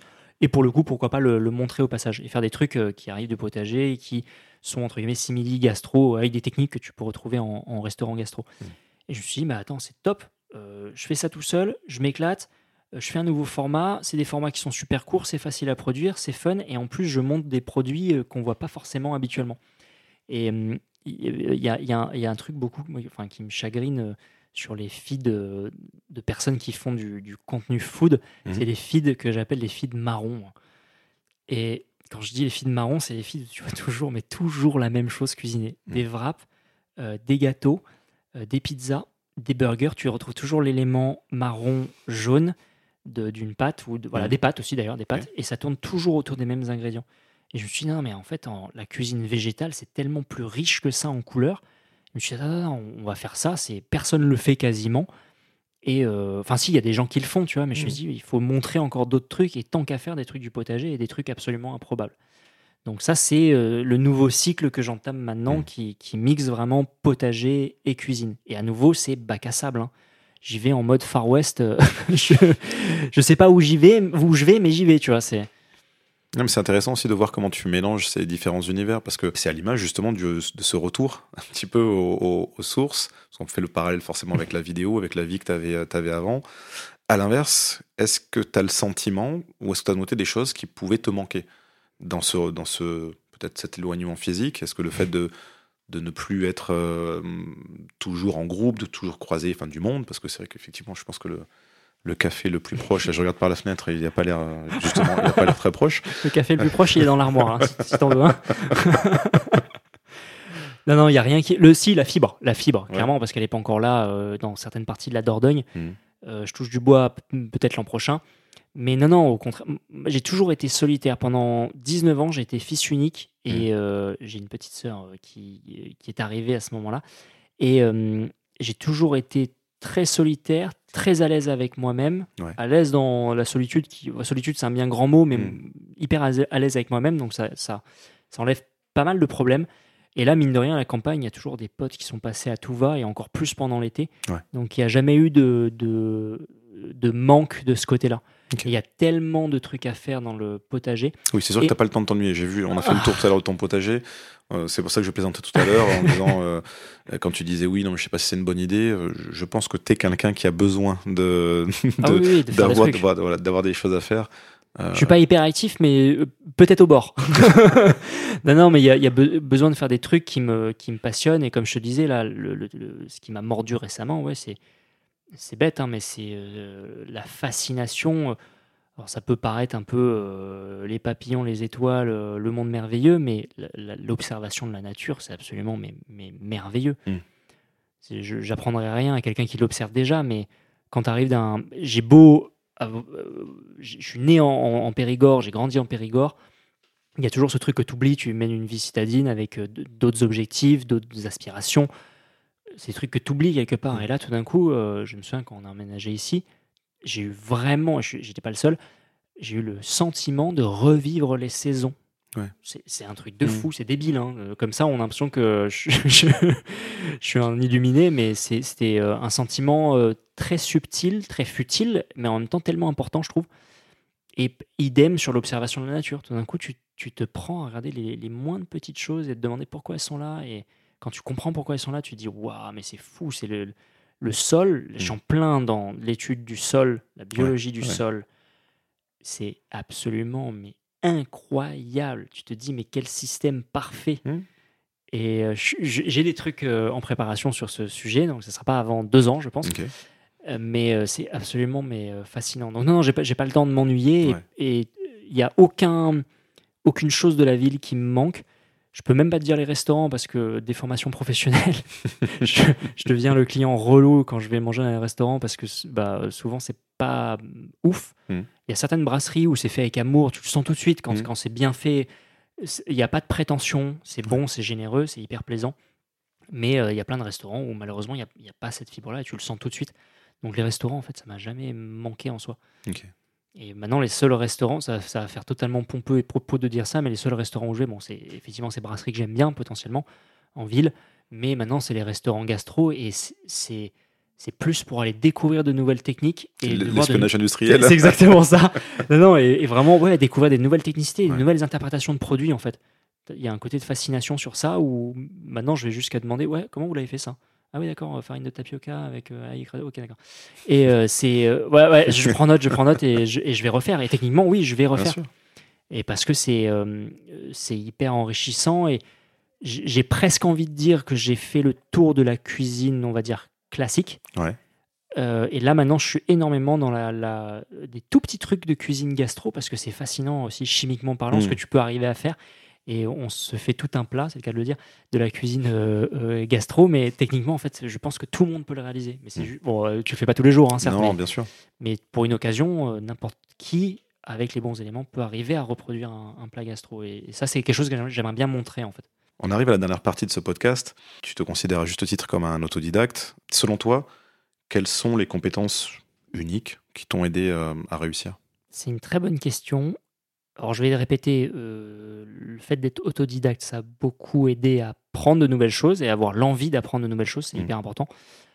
Euh, à pas rester cantonné à une seule ou plusieurs tâches spécifiques et à pas chercher à aller au-delà de ça. Euh, Je pense que c'est c'est important ce, ce- ce point-là, en fait. À pas se contenter de ce qu'on a déjà, entre guillemets, d'aller toujours chercher le challenge suivant. Mm. Euh, pas forcément pour la renommée ou quoi, mais plus pour le kiff, en fait, de- d'apprendre de nouvelles choses. C'est le cas d'ailleurs en ce moment avec tout ce que j'apprends sur tout ce qui est sol et tout. Enfin, bah, bref, je vais pas te saouler avec ça. Ah non, mais euh, tu, peux, y aller. Mais, euh, mais je pense qu'il y a d'autres euh, d'autres points importants. C'est l'adaptabilité. Mhm. Parce que quand tu vis des cycles, tu es obligé de t'adapter en fait Mhm. à un, un début de cycle, à un pendant de cycle et à une fin de cycle, surtout à une fin de cycle. Mhm. Euh, pas s'accrocher aux choses en fait, savoir, euh, savoir, alors je vais pas dire laisser mourir parce que ça va faire euh, dramatique, Lâcher prise. Ouais, lâcher prise, lâcher prise, tu vois. Là où peut-être, j'imagine d'autres personnes avec euh, qui auraient eu, par exemple, ma chaîne principale, auraient dit ah, je peux pas lâcher ça, je peux pas lâcher ça. Et moi, j'en avais mais strictement rien à faire en fait. C'est juste, j'avais d'autres aspirations, d'autres envies. Il n'y a pas de d'accroche en fait sur ça. Et C'est important parce que c'est vrai que, clairement, d'un point de vue extérieur, il y a plein de gens qui, qui verraient ça comme une mine d'or ou comme quelque chose en se disant mais euh, comment ça se fait que ils continuent pas jusqu'à la fin des temps à faire les clichés sur, euh, sur tout? Mais, euh, mais effectivement ta, ta réponse euh, explique, euh, explique bien, bien ça. Euh, tu parlais de, de formation juste avant. Tu as passé ton CAP de cuisine. Oui. à un moment tu parlais peut-être de continuer un petit peu dans- vers un BP etc un brevet professionnel justement, à- mis à part ce CAP, comment tu te formes ou comment tu t'es formé en tant qu'autodidacte? Euh, Il y a un, un super outil, je sais pas si tu connais, qui s'appelle Internet. Comment tu peux m'expliquer Alors, comment ça IN. non, non, je, forcément, je- je- il y a énormément de ressources que Ouais. je trouve sur Internet. Euh, énormément de ressources gratuites euh, Hmm. bah, sur YouTube, forcément, sur des sites, sur des blogs, sur des machins.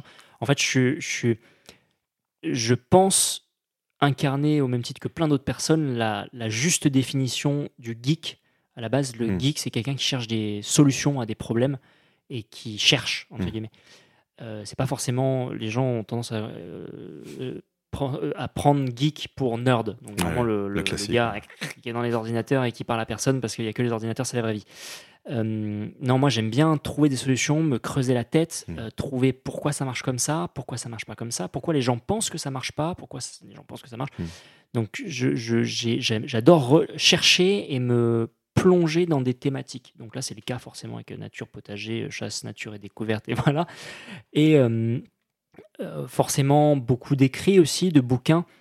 Euh, a- sur la cuisine, j'ai, euh, je sais pas si t'as vu, non, je t'ai pas, t'as pas vu, mais euh, la bibliothèque, maintenant j'ai une bibliothèque de bouquins de cuisine euh, qui commence à être conséquente, et notamment certains ouvrages qui sont pour moi des bibles absolument incroyables, et, et dans laquelle je vais chercher justement ces, ces technicités que tu ne retrouves qu'en restaurant gastro et que tu trouves par petites portions sur Internet. Hmm. Tu as certaines applications qui le proposent, Ah d'autres sites qui proposent, des vidéos Internet, ça, ça et là, mais euh, là, c'est vraiment des- des- du pur concentré de, de trucs hyper intéressants. Donc, je, je m'auto-forme en fait comme ça, simplement en, en cherchant, euh, comme j'ai pu le faire juste à présent. Bah, la photo, je me suis formé à la base en cherchant, en fait, Mhm. comprenant pourquoi une- un objectif ça marchait comme ça, pourquoi c'était flou quand je prenais mes photos alors que j'avais bien appuyé pourtant, à, à essayer de trouver en fait des solutions à des problèmes que je rencontre. Et euh, idem sur le setup streaming que j'ai installé. À la base, je connaissais rien au streaming. Et euh, bah, c'est ouais, toujours euh, s'arracher des cheveux, perdre quelques neurones au passage et arriver à, faire tourner le, le schmilblick. Tu, est-ce que tu as eu des, des mentors? Est-ce que tu as encore des mentors actuellement? Des personnes vers qui tu te tournes naturellement, soit pour un domaine particulier ou soit en, général, quand tu as besoin de réponses que tu n'arrives pas à trouver, soit technique, soit marketing, soit même plus globalement dans ta vie? Je crois pas. Je Hmm. crois pas. Je crois que je n'ai jamais eu de, de modèle à part entière ou de. Je réfléchis, attends, avant de te dire des bêtises, mais ou de prof. Hmm. Euh, toujours eu des inspirations, regarder Ouais. des, bah, des vidéos, forcément. J'ai envie de dire que c'est des, des mentors, mais de loin. C'est pas un mentor, Mentor que tu as. Voilà, un mentor virtuel.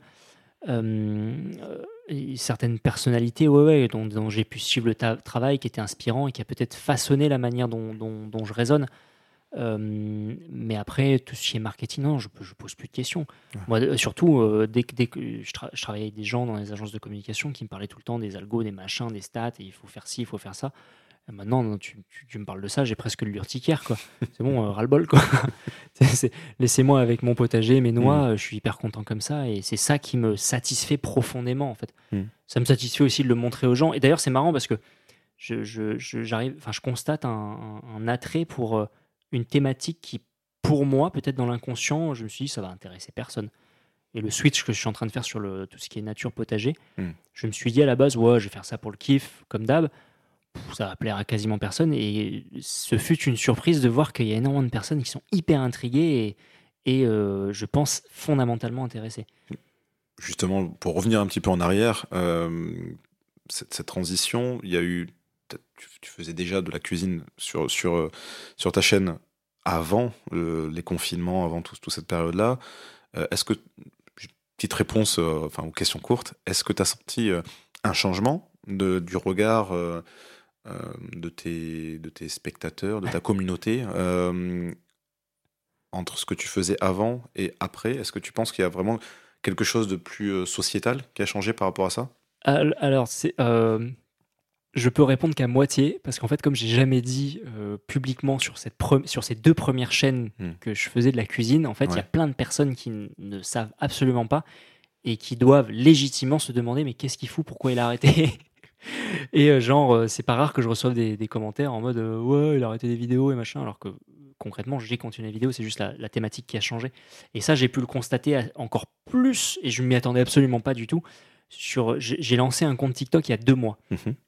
Et euh, comme je t'ai dit, voilà, je me suis lancé sur le vertical. TikTok, je me refusais d'y aller comme un, un- un- un vieux boomer. Euh, je dis ah non, c'est- c'est un- c'est une plateforme nulle, euh, avec un algorithme nul, des contenus nuls. Et finalement, j'y suis parce que en cuisine, il y a des contenus euh, vachement intéressants, hyper inspirants.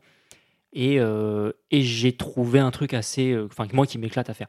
Et c'était assez marrant parce que les premiers contenus que j'ai pu publier, comme c'est en première, les premiers on, voit, on voit pas le visage, on le Ouais. discerne en flou, machin. Et après c'est en première personne, donc on me voit pas non plus. Et pourtant il y a mon pseudo qui est écrit, donc c'est peut-être une preuve qu'il y a plein de gens qui ne lisent absolument plus les descriptions et encore moins les pseudos. Mais il y a un moment, c'était sur un hasard, un truc technique débile. J'ai fait une, une pièce de bœuf avec une, une sauce béarnaise. Mhm. Et euh, les- la contrainte technique, c'était qu'il y avait un repas familial et que euh, j'allais pas euh, filmer en première personne au repas familial, faire le. le- le- le- voilà, tu vois. Donc j'ai demandé à ma, à ma compagne de me filmer rapidement, juste au moins sur la découpe et la dégustation. Mais à la base, c'était pas vraiment prévu. En fait, Mm. je me suis dit, attends, j'ai une super pièce à cuisiner, il faut que je la. Je prépare au moins la sauce en amont, je la fais en décalé et je recueillerai une, une vraie viande sur le moment parce que voilà, c'est facile à faire. Et du coup, on me voit sur la vidéo. Et je publie ma vidéo en mode normal, tu vois. Bon, la vidéo, ça va faire 5000 vues, un truc comme ça, euh, ou 10 000 vues, ou, euh, bref. Et, euh, et là, mais une flopée de gens qui débarquent en mode What? Mais je te suivais depuis euh, 10 000 ans, euh, t'as disparu euh, du circuit, tu ah, trop bien, tu fais de la cuisine maintenant. Ou, ou encore plus drôle, des gens qui étaient abonnés au compte TikTok et disent Mais non, j'avais pas tilté que c'était toi. tu sais, c'est en mode, euh, en mode ninja, tu vois. Et j'ai trouvé ça, euh, alors pour le coup, très gratifiant parce que je me suis dit, j'ai répondu à certaines de ces personnes en disant non, mais au moins, ça me fait plaisir parce que vous n'êtes pas abonné pour moi, vous êtes abonné parce que ce qu'il y avait dans les assiettes jusqu'à présent vous plaisait. Donc au moins, c'est cool, tu vois. T'as personne qui attendait la chute et la blague et qui t'a déçu. Ouais. C'est quand que tu fais une blague C'est- Non, mais c'est trop ça. Ouais. Et c'est arrivé quelqu'un qui a dit Oh non, euh, franchement, euh, euh, t'es plus drôle maintenant, tu vois. Bah ouais, ouais. cool, elle est cool ta cuisson, mais Voilà. franchement, tes blagues, elles sont nulles. Zéro blague. Mais non, non, non, je, je, je, pense que ça c'est. Cette transition s'est faite naturellement. Après, comme je n'ai pas communiqué dessus, je ne saurais pas te dire réellement. Mais le peu que je vois, c'est que les gens qui débarquent maintenant sur ces contenus verticaux, c'est des gens qui ont aussi qui ont grandi, ouais. qui étaient très jeunes à l'époque et qui maintenant euh, bah, sont confrontés au fait de devoir cuisiner, forcément, vie d'adulte oblige.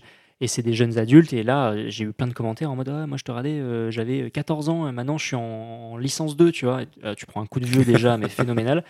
Et euh, tu te dis Ah ouais, mais en fait, c'est cool parce que la thématique est plus adulte et va intéresser un public qui euh, peut-être ne soupçonnait pas s'intéresser Mm. à ça et- à cette époque. Donc, euh, je, je pense que le, le virage est, est à peu près bien pris, j'espère. Euh, Justement, ça m'amène à ces, à ces deux questions. où Tu viens de répondre à, à moitié, mais pour toi, quelle est ta définition de la réussite? Pas deux heures. ah, c'est c'est affreux, c'est affreux parce que ça change Parle tellement. Réussite professionnelle, hein, bien sûr. Euh, trava- bah, je vais te ressortir un, dicton que tu entends dix mille fois et que mon père m'a répété. euh, travailler en faisant ce que t'aimes parce que comme ça tu travailles plus, t'as plus l'impression de travailler. C'est, c'est, là c'est le cas, c'est ce que Mhm. je fais en ce moment. Il y, a, bon, il y a toujours des contraintes, comme je t'ai dit, des deadlines et tout ça. Mais pour, pour, pour moi, c'est ça la, la réussite. Et peut-être même, je vais te rajouter une autre définition de la réussite. Euh, c'est de. oh, comment je peux le formuler bien? De faire tout ce qui te plaît sans, euh, sans en souffrir, en fait. Mm. Parce qu'il y a énormément de personnes, je vois, qui ont, qui ont des. euh, je pense à des gens qui vivent à la, à la capitale, qui ont des salaires absolument géniaux, des, des métiers absolument incroyables. Et c'est fou parce que c'est ces gens-là souvent qui font des burn-out. Mm. Et tu te dis, mais en fait, non, c'est pas ça la réussite. C'est pas avoir un super taf, c'est pas gagner euh, Watt 1000 euros par mois. C'est. euh, euh, Peut-être ça se situe autre chose. Alors, cha- chaque, personne a sa définition de la réussite. Mais pour moi, c'est. euh, Peut-être. Alors, je vais te le résumer. Être libre, dans la mesure du possible, faire ce qui, ce qui est plaisant et ce qui est euh, satisfaisant et gratifiant et arriver à en vivre. Quel est le pire conseil qu'on t'a donné? J'en ai plein qui ont popé dans ma tête. C'est quoi? C'est pas le conseil, c'est pas un conseil, mais c'est tous les gens qui m'ont dit non, non, fais pas ça, ça marchera pas. Hmm. C'est, et, écoute, quand, quand, quand on m'a dit non, non, mais arrête pas ton master, euh, ça marchera pas ton projet là, c'est, c'est bancal.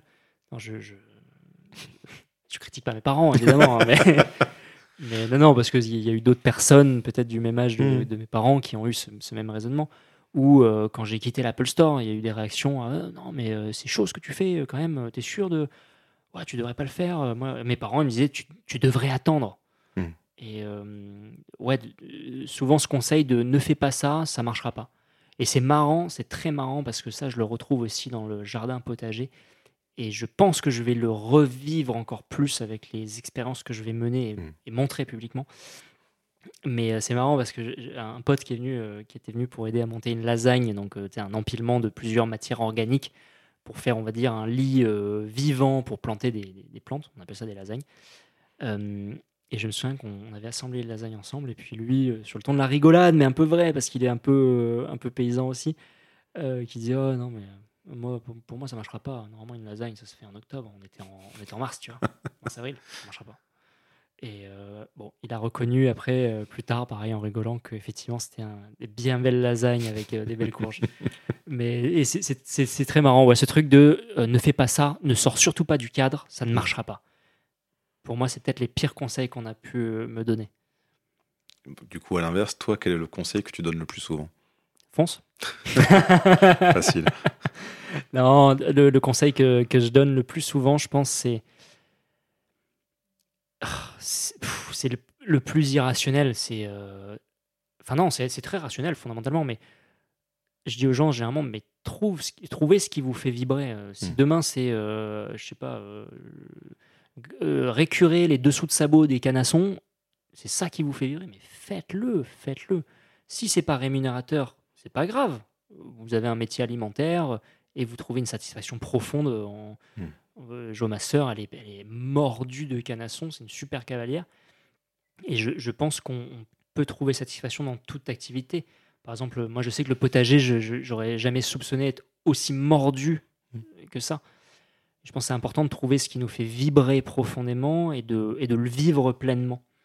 Et, ah, et je, je bifurque sur un autre conseil, c'est que quand les gens arrivent à trouver ce qui les font vibrer, il, il faut faire la chose sans rien attendre. Et je vois beaucoup de personnes qui se disent ah ouais mais moi la musique c'est la musique mais je veux gagner ma vie avec la musique. Euh, je veux faire ci je veux faire ça ou moi c'est le chant ou enfin bref. Et euh, pour moi c'est toujours la c'est c'est la démarche euh, à l'envers en fait de réfléchir tout de suite. Alors c'est normal hein, mais de réfléchir en rentabilité. Mm. et euh, alors, forcément oui si on ne fait que ça et qu'il n'y a pas de métier et qu'il faut faire de la musique et gagner sa vie oui c'est normal mais souvent on- on- les gens essaient d'avoir la démarche inverse de se dire ah ouais non mais moi je vais faire ça parce que c'est rentable et pour moi, c'est là que ça, ce n'est pas épanouissant. Alors que si tu vis une passion pleinement et que c'est épanouissant et que naturellement, et que si tu, tu- tu vis cette passion pleinement et que tu la fais bien naturellement, je- les opportunités se présentent. La force de la ch- des choses et de la vie.